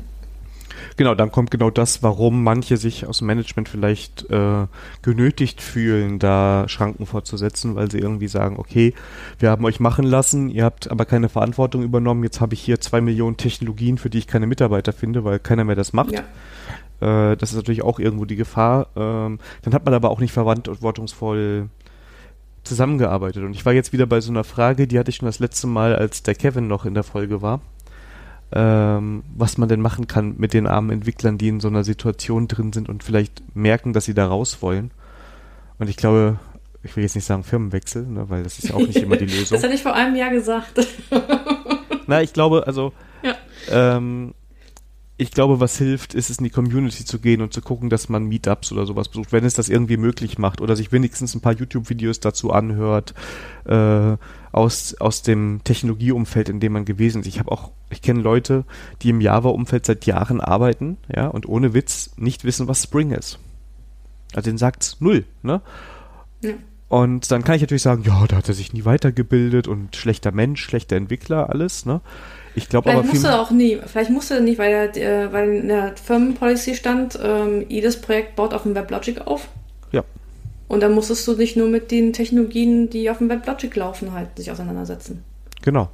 Und ja. ähm, dann hast du vielleicht auch nicht in der Freizeit immer die Zeit, dir das alles anzugucken und das Richtige zu finden. Ne? Du, das ist ja schwierig. Und wie gesagt, dann glaube ich, dann ist der Weg, sich eine User Group zu suchen oder äh, äh, eine Software Crafting äh, Craftman oder Craftsmanship äh, Gruppe zu finden, äh, wo man irgendwie Anschluss findet, wo Leute einem so ein bisschen sagen können und zeigen können, wo es auch hingehen kann. Ne? Also man kann ja auch was, kann sich auch was Positives daraus entwickeln, wenn die Leute dann das aus diesen Communities nehmen und in die Firma wieder reinbringen. Ja, also was auch, ähm, auch gut läuft, ist, ähm, dass man ähm, dann auch nachmittags halt, ich, ich nenne das immer Code im Bier. dass man halt dann sich mit Interessierten halt dann trifft und ähm, so halt eine Community versucht in der Firma halt aufzubauen. Ja. Und dann zumindest die Leute, die, ähm, die Bock drauf haben, ähm, dass man die halt ähm, am Nachmittag für ein, zwei Stunden halt mal was zeigt oder mit dem was mal was ausprobiert. Eine ja. Kata macht oder wie auch immer. Genau, also, also ja. da habe ich auch sehr positive Erfahrungen mit. Nicht nur mit Bier, ja. sondern auch mit dem Programmieren dabei. Nee, also das, ähm, klar, man, man, man muss sowas machen, dann, dann auch mit, ähm, mit Management, wenn das Management dagegen ist, dann sage ich den Leuten halt auch, ähm, okay, überlegt mal, ob das ihr dann die eine Stunde auf eurer Freizeit da investieren wollt, weil das halt eine Investition in, in euch selber ist. Und äh, aber da muss dann jeder für sich selber halt entscheiden. Nur immer diese, also was, was ich, was ich mal sehr nervig finde, ist immer die Argumentation, ja, aber die anderen. Mhm. Es müssen erstmal sich die anderen bewegen. Wo ich dann sage, ja, dann guck doch mal, was du, in, was du für dich halt selber verändern kannst, ne? Ja, genau. Also ich finde auch, also erstmal gucken, was kann ich selber machen und wenn ich dieses Engagement zeige, kann ich ja auch versuchen, im Management mein PO zu überzeugen oder so. Und vielleicht nicht gleich mit dem ganz großen, wir müssen alles umbauen, überzeugen, sondern in kleineren Schritten. Ne? Vielleicht ja. auch gleich positiv überraschen, dass man das Business Value von vornherein gleich mitformuliert und sagt, hey, ich habe doch dieses Problem gesehen und ich habe mich schlau gemacht. Ne? Ja, und genau. ähm, das habe ich jetzt hier gemacht und das würde ich den Kollegen mal zeigen, dass man über diese Schiene ähm, da was macht. Aber das geht dann auch wieder, wenn ich jetzt uns gerade so reden höre, in diese Richtung dieses idealen Entwicklers, der in dem Artikel beschrieben ist. Äh, nur in einer sehr frühen Phase halt, wenn der gerade am Anfang ist. Ähm, ja. Aber wie gesagt, man muss halt auch, ähm, ähm, also das musste ich, also ich meine, wo ich hier angefangen hatte zu arbeiten, da fand ich das mit den agilen Methoden alles geil und ähm, wir müssen alle agil sein, etc., etc. Aber ich musste halt auch lernen, dass es halt auch einen anderen Men Menschenschlag gibt ähm, und auch akzeptieren lernen, ähm, dass es halt die, diese idealisierte Weise, die halt in Artikeln oder in Büchern dargestellt, halt auch nicht immer in der Realität gibt. Und das Gleiche gilt auch mit, mit Entwicklern. Und dann, ähm, ja gut. Und dann, gut, wenn ich merke halt, okay, meine Entwickler sind so mal so, wie sie sind, dann kann ich gewisse Sachen halt dann einfach auch nicht einfach einführen, ja. Das ist dann auch eine, eine Konsequenz daraus. Oder langsam. Frage, ja. Oder ich hole mir externes Wissen rein, um so ja. eine Frischzellenkur dann quasi hinzubekommen, ja. Ähm, ja. Also ich, ähm, also ich bin der Meinung, dass ähm, eine schlecht eingesetzte neue Technologie äh, mehr Kosten verursacht als eine etablierte alte Technologie. Wenn ich, wenn ich halt entsprechend die, die, die Leute im Unternehmen habe. Ja, glaube ich auch. Also das ist, das sind immer Kosten, die da entstehen und es muss sich halt irgendwo rechnen, ne? Und ähm, klar, äh, wenn wir auf Konferenzen sind, dann kann man immer das alle das Hippe vorstellen. Das muss sich ja auch nicht mit dem ganzen Ballast beschäftigen und allem. Ähm, aber irgendwann kommst du halt zu dem Punkt, dass du da auch richtig tief einsteigen musst in die Technologie. Und ähm, das ist halt diese Verantwortung und davon haben wir auch schon jetzt ein paar Mal gesprochen, die muss man dann halt ähm, mit übernehmen, um das langsam oder sicher einzuführen. Ich kann dazu erzählen, äh, ich habe mal bei einem äh, Arbeitgeber von mir Lombok eingeführt. Ähm, oh. mochtest du kein Lombok? Äh, ich habe gesagt zum letzten Mal, dass ich da so eine, eine, eine Hassbeziehung dazu. ich war jung, ja. Nein, also damals war das so, ähm, ich habe es bestimmt schon mal erzählt, alles sehr API getrieben und ähm, zig DTOs und dann hat man mal vergessen, eine Equals und eine Hashcode zu aktualisieren. Und das hat dann immer sehr aufwendige Redeployment zur Folge gehabt, weil sich natürlich die Anwendung komisch verhalten hat. Und ähm, kann man jetzt auch wieder sagen, hättet ihr mal ordentlich getestet. Ja, ich weiß, aber ich war ja jung, da durfte ich ja Fehler machen. Ne? ähm, und ich weiß, dass wir damals wirklich hingegangen sind und sogar den Bytecode angeguckt haben, was Lombok da eigentlich macht, um zu verstehen, was da passiert. Und um es ähm, dann gewissenhaft einzuführen. Ne? Also wir haben uns wirklich als Team gesagt, okay, das sieht echt cool aus, das können wir verstehen, aber wir wollen sicher sein, was da passiert, wie sich das verhält. Und dann haben wir mehr Tests geschrieben dafür. Wie gesagt, Bytecode war das extrem, sag ich mal, womit man sich dann beschäftigt hat, um so ein bisschen zu sehen, was da passiert. Und während dieser Phase fand, fand ich das so ein bisschen nervig, ne? weil ich war mir sicher, dass das alles super klappt und so. Ne? Und ich war, hatte ja schon fünf neue Technologien im Kopf, die ich auch einführen wollte. Im Nachhinein muss ich sagen, die Sicherheit, die du dadurch gewonnen hast, dass du dir dann mal den Tag Zeit genommen hast. Und da hatte ich damals einen Kollegen, mit dem ich sicher nicht immer einer Meinung war, der aber in dem Moment einfach recht hatte, glaube ich. Ne? Ähm, dass das dann das Richtige war, weil danach hat auch jeder im Team dahinter gestanden, dann haben wir das eingeführt. Und ich glaube, das war äh, da ein wichtiges Learning für mich. Ähm, unabhängig davon, ob Lombok von per se böse ist oder nicht. nee, das würde ich nicht sagen. Aber was mich interessieren würde, war, wäre, äh, äh, wie hast du es dem PO verkauft mit dem Business Value von Lombok? Ach, POs. Ähm, das, nee, genau. Das war damals kein Thema. Das war wirklich überhaupt gar kein Thema, weil äh, das war, jetzt überlege ich, was ich davon erzählen darf, aber also es war ein Team quasi, das an einer sehr zentralen Komponente gearbeitet hat und bei dem POs quasi im Sprint sich Zeit gekauft haben.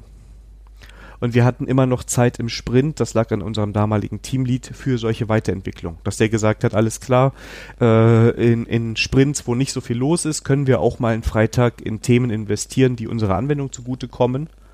Mhm. Und ähm, dann machen wir das quasi auf unsere Kosten und verkaufen, also in Anführungszeichen verkaufen das nicht. Weißt ja, wie das ist in Firmen, ja, äh, ja. wie dann verschiedene Posten, ne? Wie gesagt, die haben Zeit bei uns gekauft. Und das heißt, der PO in dem Sinne hatte gar nichts damit zu tun, wenn überhaupt äh, in Form des Teamleads. Und der hat halt gesagt, ihr habt dieses, diesen Freitag hin und wieder mal Zeit, wenn das Projekt das hergibt.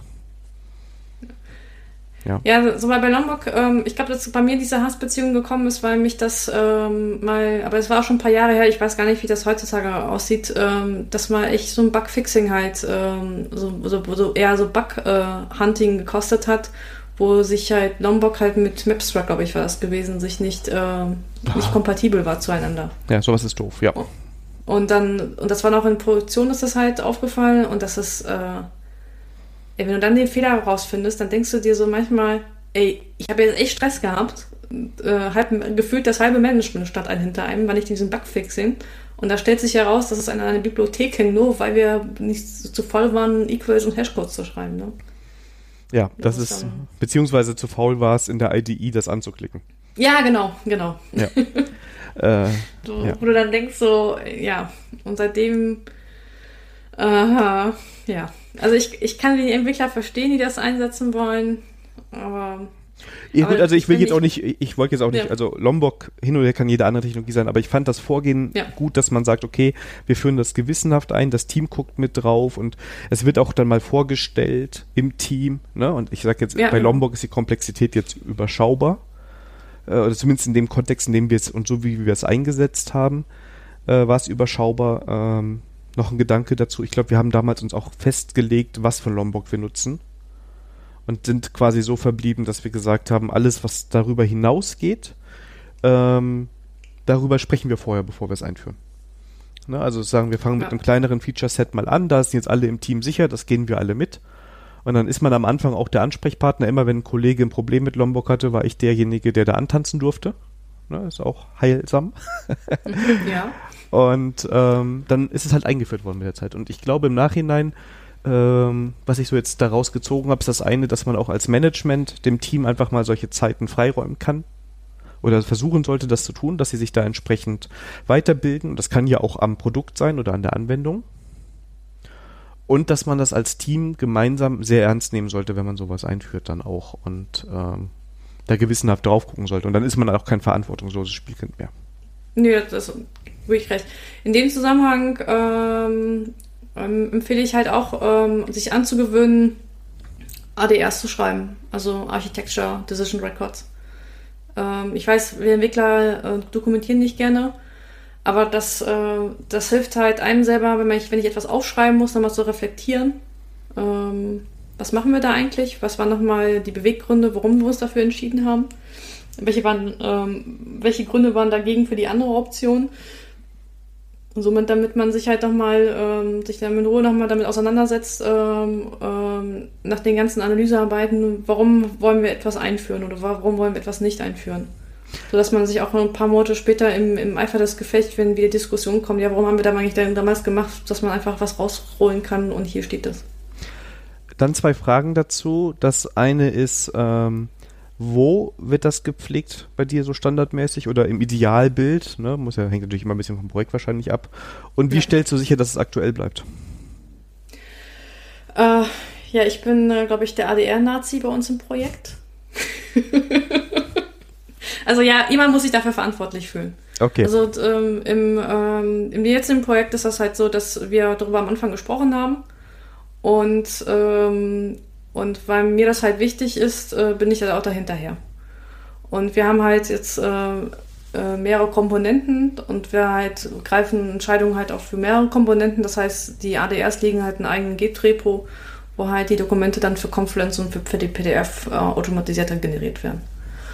Und wenn Entscheidungen halt revidiert werden, das ist dann auch und auch passiert, da wird halt ein neues RDR, ADR geschrieben und da drin da steht, das ist eine, Re eine Revision von ADR-Nummer sowieso. Das klingt spannend. Ist es im selben Repo wie der Code? Nein, eben nicht, weil wir mehrere Komponenten haben. Ach so. Und ähm, wir haben die Devise, da man sich auch streiten, ob das jetzt richtig oder falsch ist, jedes äh, Komponente, die halt einen eigenen Release-Zyklus hat, ähm, liegt in einem eigenen Git-Repo. Aber könnte man dann nicht diese ADRs für die Komponenten, äh, wenn sie komponentenspezifisch sind, gleich mit bei denen ablegen? Könnte man machen, machen wir nicht, weil wir gesagt haben, wir wollen das an einer, zentralen Stelle haben. Das war jetzt eine bewusste Entscheidung. Achso, ja gut, aber, das aber ja. Die, die, die, Spielart, die Spielart können wir natürlich auch machen. Also was wir schon machen, ist bei, ähm, in den Komponenten selber ähm, Readmes oder sowas, die dann komponentenspezifisch sind. Das machen wir schon. Aber die ADRs, weil viele ADRs doch sehr über komponentenübergreifend halt Entscheidungen gefallen sind. Ähm, ähm, aber ich gebe dir vollkommen recht, das hätte man jetzt auch ähm, für komponentenspezifisch ähm, das nochmal noch mal in den eigenen Repos nochmal abpacken können. Ich, glaube, ganz viele Projekte wären froh, wenn es diese Dokumente gäbe. Ähm, und ähm, ich glaube, das wäre dann wieder, ich glaube, über was wir jetzt reden, wäre so Schmuck am, am Nachthemd, ne? Ja, das ist ja immer, also wir haben ja schon eine sehr Theorie, also ganz ehrlich, wir kennen ja auch den ganzen Mist, der da irgendwo passiert, ja. ne? Und ähm, dann, ich habe auch schon Leute gesehen, die unglaublich viel Architektur gepflegt haben, aber dann auch mal zwei Wochen nicht und dann bist du erschlagen worden von Confluence-Dokumenten, wo alles Mögliche drin stand, aber nicht das, was du wissen wolltest. Ja. Das ist dann halt auch nicht hilfreich, ne? Also wenn, das ist, das ist diese feine Balance, die man da irgendwo haben muss. Und ähm, man muss auch manchmal damit zufrieden sein, dass es vielleicht nicht glänzt, sondern erstmal zweckmäßig ist und dann sage ich auch, okay, komm, packen wir die äh, Dokumentation, ist so toll, dass wir sie haben, erstmal in ein Repo. Ist vielleicht leichter daraus alles zu generieren, als wenn dann pro Repo jedes Mal noch Bildjobs gemacht werden müssten oder oder oder. Ne? Ja, es, gut, das, das hätten wir wahrscheinlich mit wenig Aufwand hingekriegt. Das ist ähm, ähm, mir war eher wichtig, dass es überhaupt gemacht wird und dass man diese Kultur halt, äh, ähm, halt etabliert. Und, ähm, und dass es halt gelebt wird. Das war mir jetzt an der Stelle halt am, am, am wichtigsten. Und, ja. ähm, und, und ich hoffe halt dann auch, dass ähm, ähm, und das halt dann auf den, auf, auf, das ist auf die, also klar, es war eine Teamentscheidung, dass wir machen, aber wie es nun mal so ist, alle finden das gut, ne? Weil alle das Benefit halt sehen, aber wenn es um Doing geht, das ist immer so eine, ja, klar. halt ein Team, ne? Toll, jemand anders machst. ja, genau. Ja, das ist halt, ne? Das ist die Problematik irgendwo dabei. Ähm, ja. Aber das, das zeigt wieder, wenn, wenn man möchte, dass etwas halt auch gelebt wird oder etabliert wird, da brauchst du jemand, der hinterher ist, der sich den Hut auf hat, ne? sich dafür verantwortlich fühlt, dass das Thema halt vernünftig ähm, äh, getragen wird. Ist, also jetzt, jetzt, jetzt bin ich wieder, äh, ja, mal ich auf hohem Niveau. Will ich nicht eigentlich, dass das Team das Ganze trägt, weil sonst bin ich ja irgendwann von Einzelnen abhängig. Ja, in der idealen Welt würde ich dir recht geben. Ja, aber leider gibt es nicht so viele von den idealen Entwicklern wahrscheinlich. ja, aber ich weiß auch nicht, ich meine, wir beide sind äh, im Beratungsgeschäft halt tätig, ne? Ja. Ähm, vielleicht ist, äh, erzählen wir auch von unserer Filterblase, ne? Vielleicht, vielleicht gibt es ja diese Teams, ähm, die und diesen Idealvorstellungen halt auch arbeiten, aber nur wir sehen sie halt nicht, weil wir halt halt die Welt halt sehen, die wir als Berater halt sehen. Ne? Ja, eben, ne, hat er, also ja, das ist Wobei die Probleme immer unterschiedlich, wobei, nee, unterschiedlich sind die Probleme auch nicht immer. Also ganz viele Probleme kann ich schon vorher aufschreiben, bevor ich beim Kunden bin. Ähm, ja, schwieriges Thema, aber ja. wenn, ich, wenn wir das jetzt noch anfangen, dann wird das eine ja. Rekordfolge. Das ist für die nächste Selbstständigkeitsfolge. Ne? Die nächste Selbstständigkeit, genau. ja, ja, aber ähm, vielleicht zum Hintergrund von mir. Ich meine, ich habe ja auch eine, eine Vorgeschichte als Angestellte wo auch Produktentwicklung gemacht hat. Und das habe ich, und das habe ich da dieselben Probleme halt gesehen, die, ähm, die, oder wo ich mit denselben Problemen konfrontiert, was ich später auch als Berater gesehen habe. Ne? Also, vielleicht habe, habe ich auch einfach nur Pech gehabt. Na, ist also bei mir, also, weiß nicht, also ich habe, man, jeder Arbeitgeber, bei dem ich bis jetzt gewesen bin, da hatte, waren gute und da waren schlechte Seiten, das hast du immer. Ähm, manche haben dann mehr Geschichten beigesteuert, die ich dann schön zitieren kann regelmäßig. Ne? Also mein Favorit ist immer noch, das sind nur zwei Zeilen Code, das muss man nicht testen. Und ähm, das ist ja auch, ja, und von der Seite ist das, glaube ich, gibt es überall was zu meckern auf unterschiedlichem Niveau. Ich glaube, ähm, trotzdem kann man so ein bisschen sagen, auch mit Blick auf den Artikel, ähm, ist schon wichtig, dass man da mit allen gemeinsam vertrauensvoll arbeitet und eine gute Variante findet um eine vernünftige Software zu entwickeln. Ich finde es auch gut, wenn Entwickler versuchen, das besser zu machen und besser zu werden. Ist ja auch toll. Manchmal kommt da vielleicht auch einer ins Team und sagt, ja, ich habe hier die Sandra gehört, ich muss ADRs jetzt schreiben. Ja? auch wenn, wenn ja, lieber Zuhörer, nein, wenn du das sein solltest, ja, melde dich. Aber nein, also das ist ja auch eine Sache. Also wenn ihr ja Beratung Sachen, zu, zu dem Thema braucht, könnt ihr mich gerne buchen sandra-pasik.de, also hier nochmal kurz erwähnt und ähm, genau. genau, die Sandra hilft euch da gerne. Ähm, genau, und ja, Jetzt habe ich versucht, so, jetzt habe ich versucht, so, so, das alles zusammenzufassen und bin noch mal kurz ins Straucheln gekommen, ja. Alles gut, alles gut. Hast du super gemacht. Naja. Naja, was aber ähm, in diesem Artikel auch zum Ende hin ja auch nochmal die Perspektive gewechselt wird, dann, dann wird ja auch nochmal, äh, da wird nochmal auf die Entwicklernase auch gepackt, ne? Genau. Das, das, äh, das Motto, äh, ihr, ihr, ihr schreit nach Respekt und ähm, Vertrauen etc. etc. Aber eigentlich müsstet ihr das genauso dem Management ähm, ähm, halt zuteilen. Also wie oft äh, hört man ja, also will, will ich Manager sein, ne? Pah. Ja. Da wird das ganz anders laufen. Ähm, also da ist es eigentlich das, dasselbe Spielchen halt nur mit anderen Farben. Ja, also wenn man damit vertrauensvoll miteinander arbeitet einfach und auch transparent miteinander arbeitet, dann ähm, kommen gute Sachen dabei raus. Also ich hatte auch schon POs, ähm, wenn, als wir denen erklärt haben, warum wir bei manchen Features Probleme haben und bei anderen nicht, ja, und das auch offen, transparent erklärt haben, auch vielleicht mal selbstkritisch, wenn man gesagt hat, ja, da haben andere Scheiße gebaut oder wir haben den Code geerbt.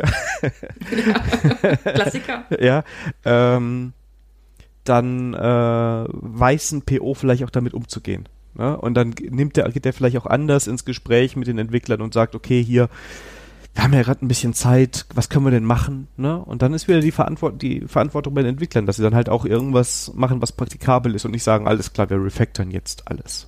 Ne? Wir brauchen jetzt zwei Refactoring-Sprints und dann ist alles gut. naja, aber ich habe es auch schon erlebt, wo Entwickler äh, dann wirklich ins Management gewechselt sind und dann äh, auch diejenigen, die gesagt haben, also wenn ich Manager wäre, ne, dann wird das ganz anders ablaufen.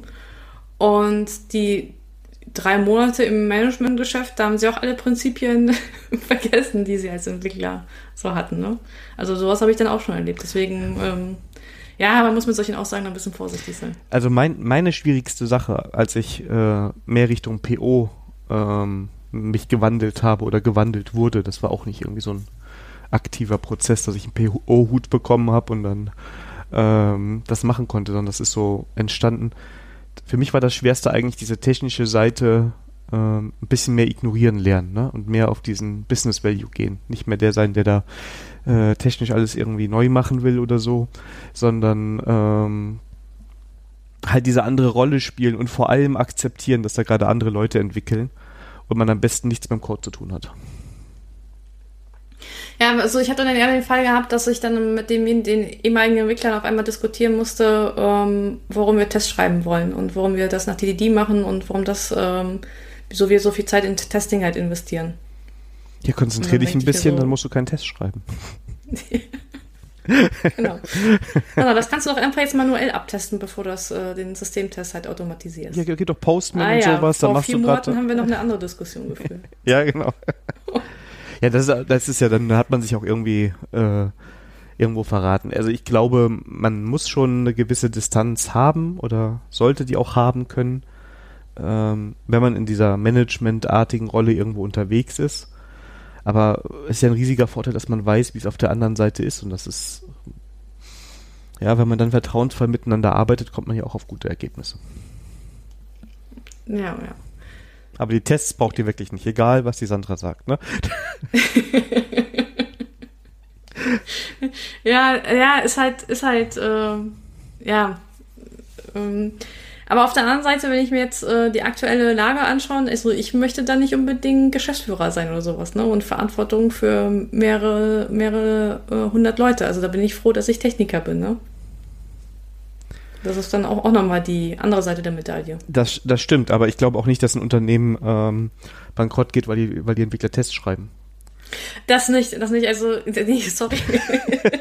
das, das sollte nicht immer sein, um Gottes Willen. Nee, das war jetzt gemein sagen, von mir. Ich wollte das nicht. Ja, es war so, aber es, die, die Vorlage war ja auch eine Steilvorlage. Ja. Also, ich bin dir nicht böse, dass du sie auch, äh, auch einläufst. Ich meine, Vorlagen muss man auch, äh, nutzen, ja. Auch, auch nutzen. Alles gut. Das äh, hätte mir, hätte ich genauso gemacht ähm, nee, was ich damit sagen möchte, ist, ähm, was, ähm, ähm, was, was bei, bei der vielen Diskussion, ähm, das ist halt so wie bei der, bei der Bundesliga oder wenn wir Fußball-WM haben. Ne? Kurz vor der WM haben wir 80 Millionen Bundestrainer und äh, jeder weiß das halt besser. Mhm.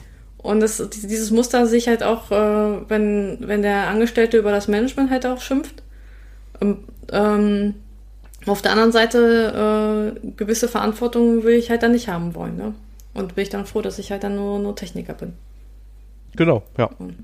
Und ich meine, ich habe ja die Möglichkeit, wenn ich ähm, mit äh, meinem Management spreche, auch mich einzubringen. Ne? Wenn man da konstruktiv ist und ihm nicht erklärt, dass die Person keine Ahnung hat von dem, was da ihr Business ist, findet man ja vielleicht auch, kann man ja auch seine Ideen reinbringen, Verbesserungsvorschläge machen. Ne? Also ich habe schon oft erlebt, dass POs recht dankbar sind, wenn man ihnen erklärt, wie sie mit ein bisschen Anpassung ihrer Story ähm, schon sehr viel von dem bekommen, was sie eigentlich haben wollen. Und ähm, dann ist Zeit für was anderes oder man muss nicht die kompletten Umbau machen oder so, weil das ein kompliziertes, kompliziertes Feature ist. Ne? Und ich denke mal, ja. dass das irgendwo so diese äh, Balance ist, die da irgendwo getroffen werden muss. Ja, ja da sind so Fragen halt, so Fragen, äh, welches Problem will man damit lösen, ähm, wo sind die Schmerzen ähm, und so weiter. Ja. Und dann kann es vielleicht auch eine Lösung sein, Kotlin einzuführen. auch wenn Damit ihr Kotlin einführen wollt, solltet ihr Sandra. ah, obwohl, ich, äh, ähm, also ich bin in einem Projekt den Kotlin Fanboys ähm, habe ich denen schon geholfen, weil sie sind zum Management gegangen und das Management hat Nein gesagt und dann hat das Management mir gesprochen und da habe ich gesagt, ja, Management, du hast vollkommen recht, ähm, es macht wirtschaftlich keinen Sinn. Betrachte es aber als HR-Maßnahme und lass den Entwicklern wenigstens zu, dass sie die Sprache mal im Testcode ausprobieren. Gut, ich musste dann äh, mein, äh, musste ich dann äh, versprechen, dass ich mich da verantwortlich fühle, dass wirklich kein Kotlin-Code Produktion auf Produktionsebene kommt. Ja. Äh, habe ich den Jungs auch gesagt. Also ich vertraue euch. Und wenn ihr mein Vertrauen missbraucht, dann gibt's Kasala. Also Sandra, noch ungefähr 10, 20 Folgen, dann bewirbst du Kotlin hier. Ich bin, bin, bin zuversichtlich. du wirst lachen. Vor, vor dieser Aufnahme war ich zwei Stunden mit Georg äh, an unseren, wie sagte mein Mann dazu, unseren ehrenamtlichen Amateurprojekt. äh, wo wir, wo, wo ein Groovy-Entwickler oder ein Java-Entwickler Kotlin macht. Und äh, ja, wir hatten Spaß gehabt. Ja, siehst du, das ist doch. Äh, ja, aber Spaß im Sinne von, echt, so macht Kotlin das. Also in Groovy wäre das jetzt aber ein bisschen anders gelaufen. ja, das ist. Ja.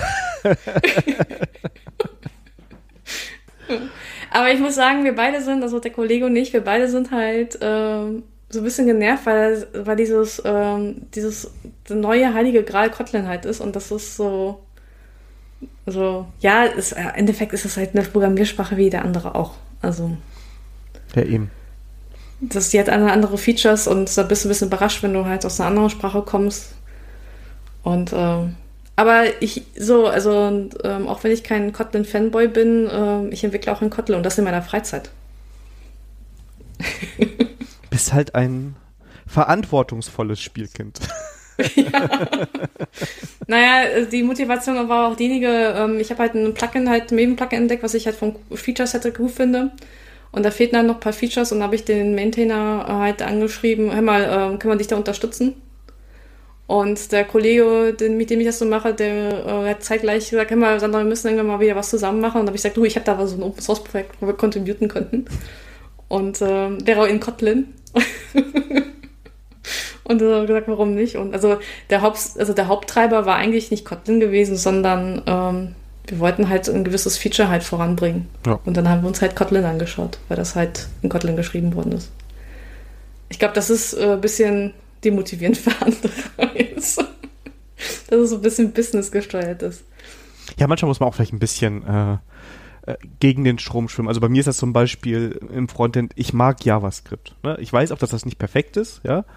Ähm, aber ich komme damit klar, ich arbeite gern damit, irgendwie ist halt schön, ne? Was ich nicht so toll finde, obwohl ich es irgendwie toll finden sollte, ist TypeScript. Ja, und interessant. Ich, genau. Und ich glaube, es ist auch ein bisschen, weil dieser Hype dahinter ist. Ähm, und ein bisschen auch, weil Leute das so ein bisschen pushen, weil sie da auf einmal so eine objektorientierte Sprache sehen und ein bisschen vergessen, was eigentlich im Untergrund arbeitet und was da eigentlich passiert. Ne? Das ist interessant, weil damals, wo JavaScript so gehypt worden ist, wo, wo man, also wenn du, wenn du an einer Nabel der Zeit bleiben willst, musst du jetzt Java alles in JavaScript machen. Äh, war meine Kritikpunkt, also dass für mich halt JavaScript äh, nicht passt, weil mir die Typisierung fehlt, ne? Und dann hieß es auch immer, ey, was bist du für ein Entwickler, der Typisierung brauchst? Ähm, dynamische Typisierung ist doch total geil. Und das Geile ist, die gleichen Leuten versuchen mir dann halt jetzt, keine Ahnung, fünf, sechs Jahre später zu erklären, warum TypeScript so toll ist, weil du da Typisierung drin hast. Also, also so. es hat ja auch, also ich meine, es hat ja auch sein, sein manchmal seinen Sinn, ne? Äh, ja, natürlich. Ich meine, deswegen, deswegen habe ich am Anfang gesagt, also ich ähm, mir mir zu meinen, also ich fühle mich mit typisierten Sprachen wohler als mit dynamischen, obwohl ich zum Beispiel Groovy auch einsetze. Aber in Groovy ist das schön, dass du halt beides halt machen kannst, ja. Mhm. Ähm, wie, was gerade halt am, am besten passt für das Problem. Und deswegen, also ich, da bin ich voll bei dir. Also da sehe ich den Vorteil halt auch. Ich wollte nur noch mal rausstellen, dass, äh, dass es manchmal schizophren ist in unserer Branche, dass, was vor, dass die Leute dir vor fünf Jahren was anderes erzählen als äh, dann heute, ja. Ich sag nur Skala. das lasse ich jetzt aber unkommentiert hier stehen. Einfach, ja. Ich glaube, du kriegst Ärger vom Bede. Der Bede macht das noch? Ich meine, äh, zumindest so wie ich die Auto, ich weiß nicht, ob der jetzt bei Grado was mit Scala macht, aber zumindest war doch eine Zeit lang bei den Auto-Wired-Folgen, dass, äh, äh, dass er immer so. Also ich hätte das Gefühl gehabt, dass er so ein Scala-Fanboy ist. Ja, aber ich dachte, er lernt noch Monaden. Ach so. ja, vielleicht. Ich meine, Ich dachte, das weiß er schon. Stimmt, da gab es eine eigene Folge für, ne? Äh, Naja, äh, jetzt wird es echt meta und schwierig für, für Hörer, die die anderen den Autowit FM Ja, okay, nicht kennen. sorry. Aber ähm, da könnt ihr euch immer reinhören, die lieben Freunde dort. Ja, also wie gesagt, hat alles seine Berechtigung. Es gibt auch schöne Anwendungsfälle für TypeScript, nur ich persönlich, ich brauche es halt nicht immer und äh, fühle mich ja mit JavaScript eigentlich auch manchmal ganz wohl. Ja. Ja, ich meine, ähm, es ist auch nachvollziehbar an, an vielen Stellen. Ähm, äh, ähm, also ja, vielleicht ist es so esoterisch, aber ähm, vielleicht ähm, ist halt äh, zu jedem, vielleicht ist das halt eher so wie, ähm, wie du halt vom Mensch halt bist, ne? Vielleicht brauchst du dann eine gewisse Programmiersprache. Ich meine, andere Leute schreiben total gerne in Haskell, ja, und finden dann zum Beispiel andere Sprachen total doof, ja, wo du dann sagst, kannst du nicht nachvollziehen. Aber vielleicht ist das halt auch eine Typsache, ne? Wie du gestrickt Ja, bist. vielleicht ist die Technologie gar nicht wichtig am Ende und Das sowieso nicht. Ja. Ne? Aber vielleicht ist das so wie mit Musikinstrumenten. Ne? Alle machen dann Musik, aber dem einen liegt die Gitarre besser als das, als, als, als das Schlagzeug. Ne? ja, jetzt wird aber Wo- echt esoterisch, ja.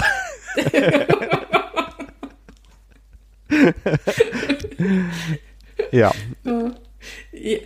Ich habe mir mal sagen lassen, dass unter Informatikern es viele Musiker gibt. Spielst du ein Instrument? Ja. Und zwar? Ähm, ich habe mal als Kind eine Klavierausbildung genossen. Das war aber nicht so fruchtend. Ich glaube, das lag aber eher an den, an den Lehrern, die ich hatte.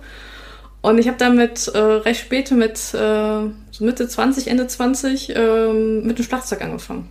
Ach, cool. Ja. Also mein Vater hat mich auch damals gefragt, äh, ob das jetzt so meine vorgezogene Midlife-Crisis wäre.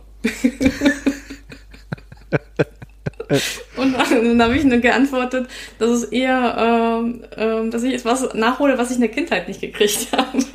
So war das bei mir mit vor einigen Jahren mit der Gitarre. Da habe ich mir auch eine Gitarre gekauft und ähm, eigentlich will ich die ganze Zeit wieder anfangen zu spielen. Ähm, ich schiebe das aber erfolgreich vor mir her.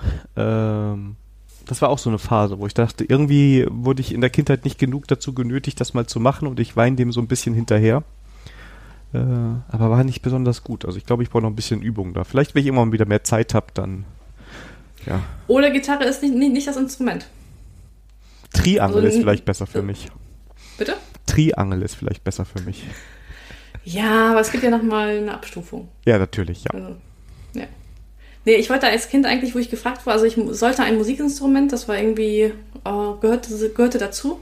Ich wollte eigentlich Gitarre, aber warum auch immer habe ich mich dann belabern lassen, Klavier. Und das war so auch so ein scheiß Argument, ja, weil Mädels halt Klavier spielen, ne? Hm, ja. Und das war irgendwie dann auch so irgendwie demotivierend, weil dann kam es in das nächste. Ähm, ich musste immer klassische Klavierstücke einüben, weil ich ein Mädchen bin. Und der Junge, der nach mir kam, der hat irgendwie so Jazzstücke gemacht, was ich viel cooler fand. Und dann habe ich gesagt, nee, dann lasse ich das mit dem Klavierspielen. Ja, das ist ja auch doof, ne? Aber ja. Ja.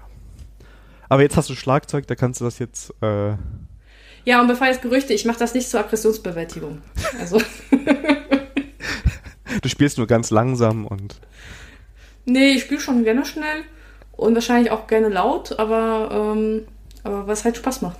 Also, also wenn ich wirklich Aggressionsbewältigung im Programm brauche, dann gehe ich eher lieber laufen oder ähm, äh, helfe bei jemandem beim Renovieren oder so. Gut zu wissen. ja, ich weiß. Auch hier sei auf sandrapasik.de nochmal kurz verwiesen.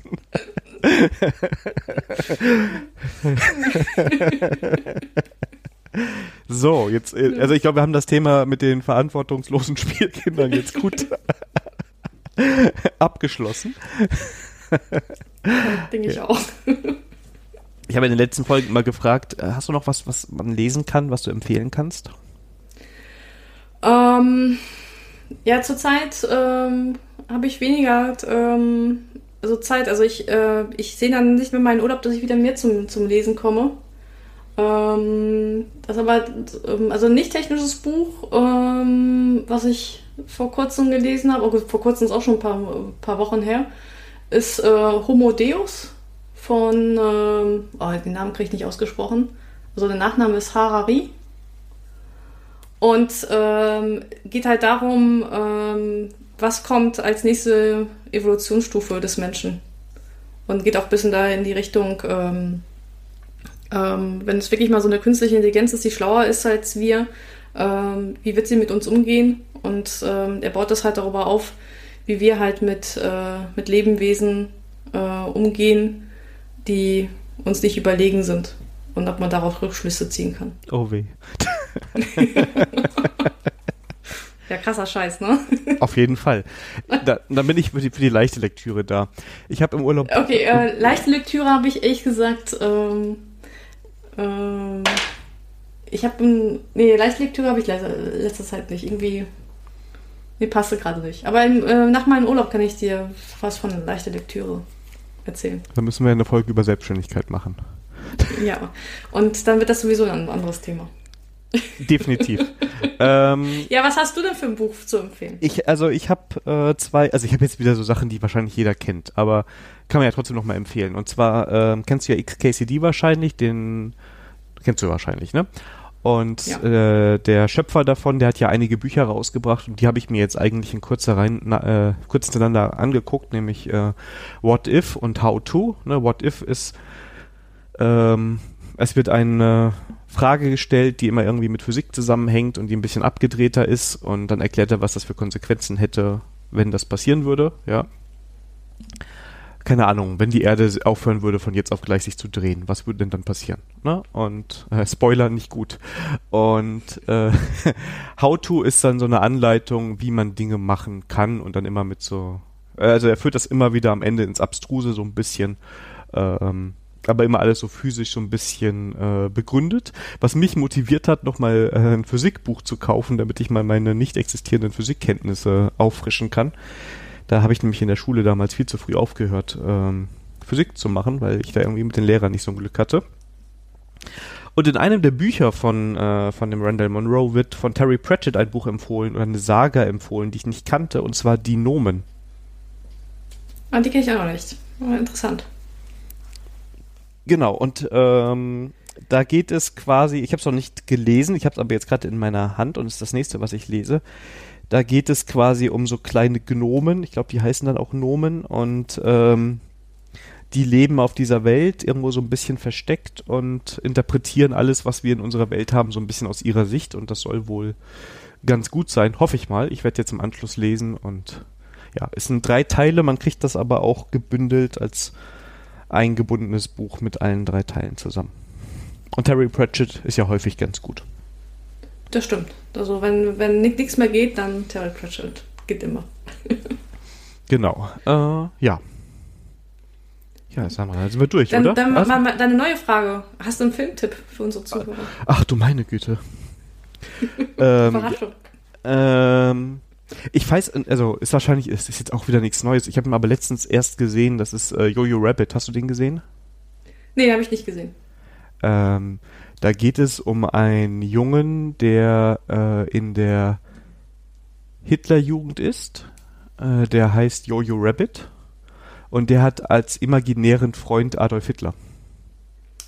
Interessant. Und das ist eine sehr düstere oder sehr, sehr schmerzhafte Satire, würde ich mal sagen spielt im Ende, äh, gegen Ende des Krieges und es dreht sich so ein bisschen damit darum, wie der Junge eigentlich da so hingekommen ist, vom, ich sag mal, fröhlichen Jungen äh, zum äh, eher ernsten Charakter und auch, wie er dann ähm, sich so ein bisschen wieder zurückentwickelt, also im Positiven, weil er im Haus entdeckt, dass seine Mutter äh, eine Jüdin versteckt.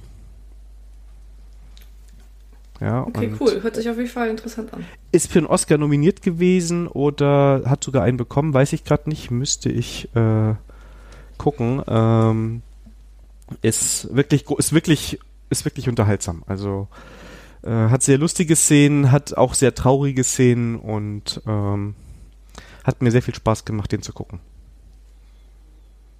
Ja. ja cool. Hast du, du doch, hast du noch einen Filmtipp, wenn wir jetzt schon dabei sind? Ähm, ja, ist aber eher eine Miniserie auf Netflix. Ähm, die nennt sich Unorthodox. Ähm, geht halt darum, dass ähm, spielt halt im, im, so in unserem Jahrzehnt, also, also ich glaube, äh, im Film kommt, also in der Miniserie kommt, glaube ich, 2018 oder 2019 als Jahr vor. Und dann geht halt darum, dass es eine, es gibt eine jüdische, äh, sehr streng religiöse Gemeinde in New York. Und äh, da versucht halt eine junge Frau halt da auszubrechen, die auch dann abhaut und nach Berlin verschwindet. Und ähm, da wird, äh, wird halt gezeigt, wie sie sich halt von dieser Gemeinde halt löst ähm, und versucht sich halt in, den, in, der, in der Welt außerhalb dieser Gemeinde halt zurechtzufinden. Und da wird halt mit Rückblenden äh, gezeigt, wie sie halt ähm, da aufgewachsen ist, wie da so die, die Gesellschaftsstrukturen sind, wie die Stellung der Frau ist. Spoiler-Alarm, nicht so gut. Und, ähm, und wie sie halt da auch noch Druck gemacht wird, dass sie halt, äh, wo sie versuchen, sie halt in diese Community wieder zurück zu einzufangen und sie wieder auf Spur zu bringen. Ja, okay. schon interessant. Ähm, war auf also gesellschaftlichen Aspekten doch recht interessant. Klingt auf jeden Fall spannend. Ähm, jetzt Buchempfehlung und Serienempfehlung. Jetzt wird es langsam kompliziert hier. Dann haben wir ja. ja, auch wir, auch, hier, auch wir hier verantwortungsvolle äh, Spielkinder äh, haben ein Leben außerhalb der IT. Finde ich auch ganz wichtig. Ab und zu muss man was anderes machen, oder? Ja, ja auf jeden Fall. Also deswegen, äh, wenn ich zum Beispiel Urlaub mache, dann äh, wird, wird auch kein Laptop also wir haben, also ich habe im Urlaub keine eine No-Laptop-Policy. Die gilt nur für mich, nicht für meinen Mann. Ähm, aber es liegt einfach daran, dass ich halt ähm, äh, generell im Alltag halt viel IT mache und dann ist halt der Urlaub halt eine IT-freie Zone. Ich glaube, ich habe ja bei dir in der Folge erzählt vom digitalen Minimalismus, glaube ich, oder war das bei der Joy? Weiß ich gerade gar nicht. Auf jeden Fall, ich mache das immer noch. Also ich habe jetzt wirklich äh, ab 8 Uhr ist das Handy aus, das kommt nicht mehr mit ins Wohnzimmer. Und ich habe auch im Urlaub das Handy eigentlich nur mir abends angeguckt, weil ich das nicht mit an den Strand nehmen wollte. Ähm, dafür hatte ich aber das iPad mit im, im Urlaub, um ab und zu mal so ein bisschen zu surfen oder so ein paar Sachen nachzugucken. Ich habe auch auf ein paar E-Mails ja. gewartet. Ähm, ja, aber geht auch ja, ganz also gut. Das, das, also ähm, was im Urlaub ist halt, ähm, weil ich halt Twitter halt, ähm, gehört irgendwie für mich im Berufsalltag halt mit rein. Also das wird zum Beispiel abgeschaltet. E-Mails werden dann äh, komplett abgeschaltet und auch mit Abwesenheitsnachricht. Ähm, und halt Laptop wird dann zu Hause halt dann gelassen und, und also sehr selten, also ich lese dann meistens auch ähm, keine IT-Bücher, ab und zu mal, wenn das so ein bisschen Meta-Ebene ist, aber versuche ich das auch zu vermeiden und da einmal, einmal komplett so ein Reset zu, machen. Ja, also ich habe auch ähm, Slack und Microsoft Teams gelöscht. Das sind so bei mir die äh, Messenger, die firmenmäßig genutzt werden.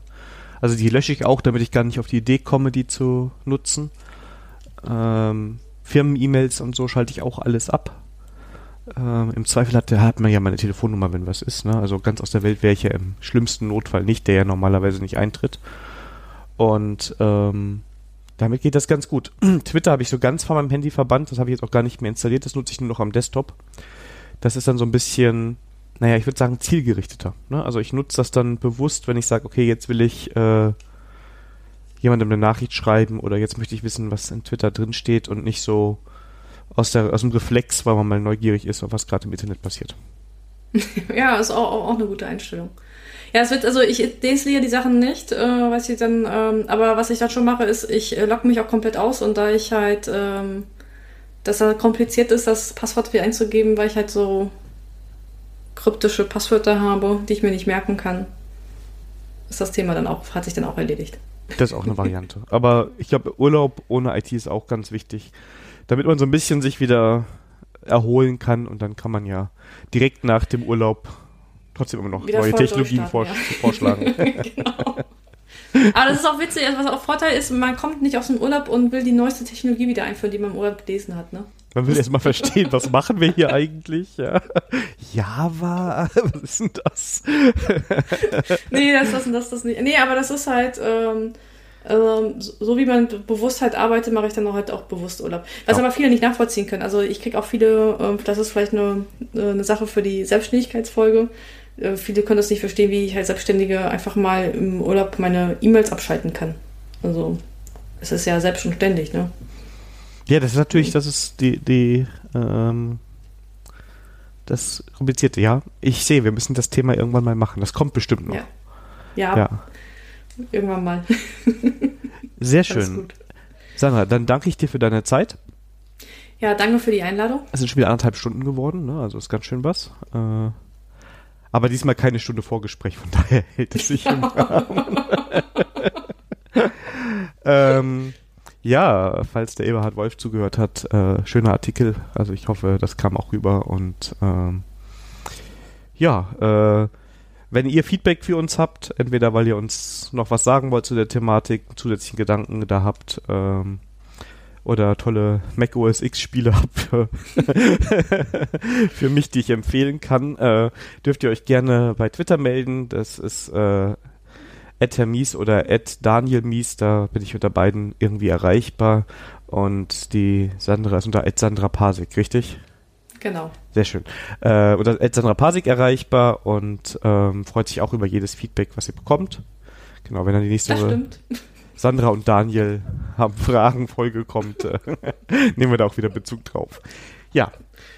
Ja, wie gesagt, vielen Dank. Ähm, ich denke, die Folge geht ein paar Tagen online und dann haben wir auch bald bestimmt wieder eine schöne Chance, um endlich unsere Selbstständigkeitsfolge zu machen. Dankeschön. Ich danke dir auch. Bis und, dahin. Ja, bis dahin. Tschüss. tschüss.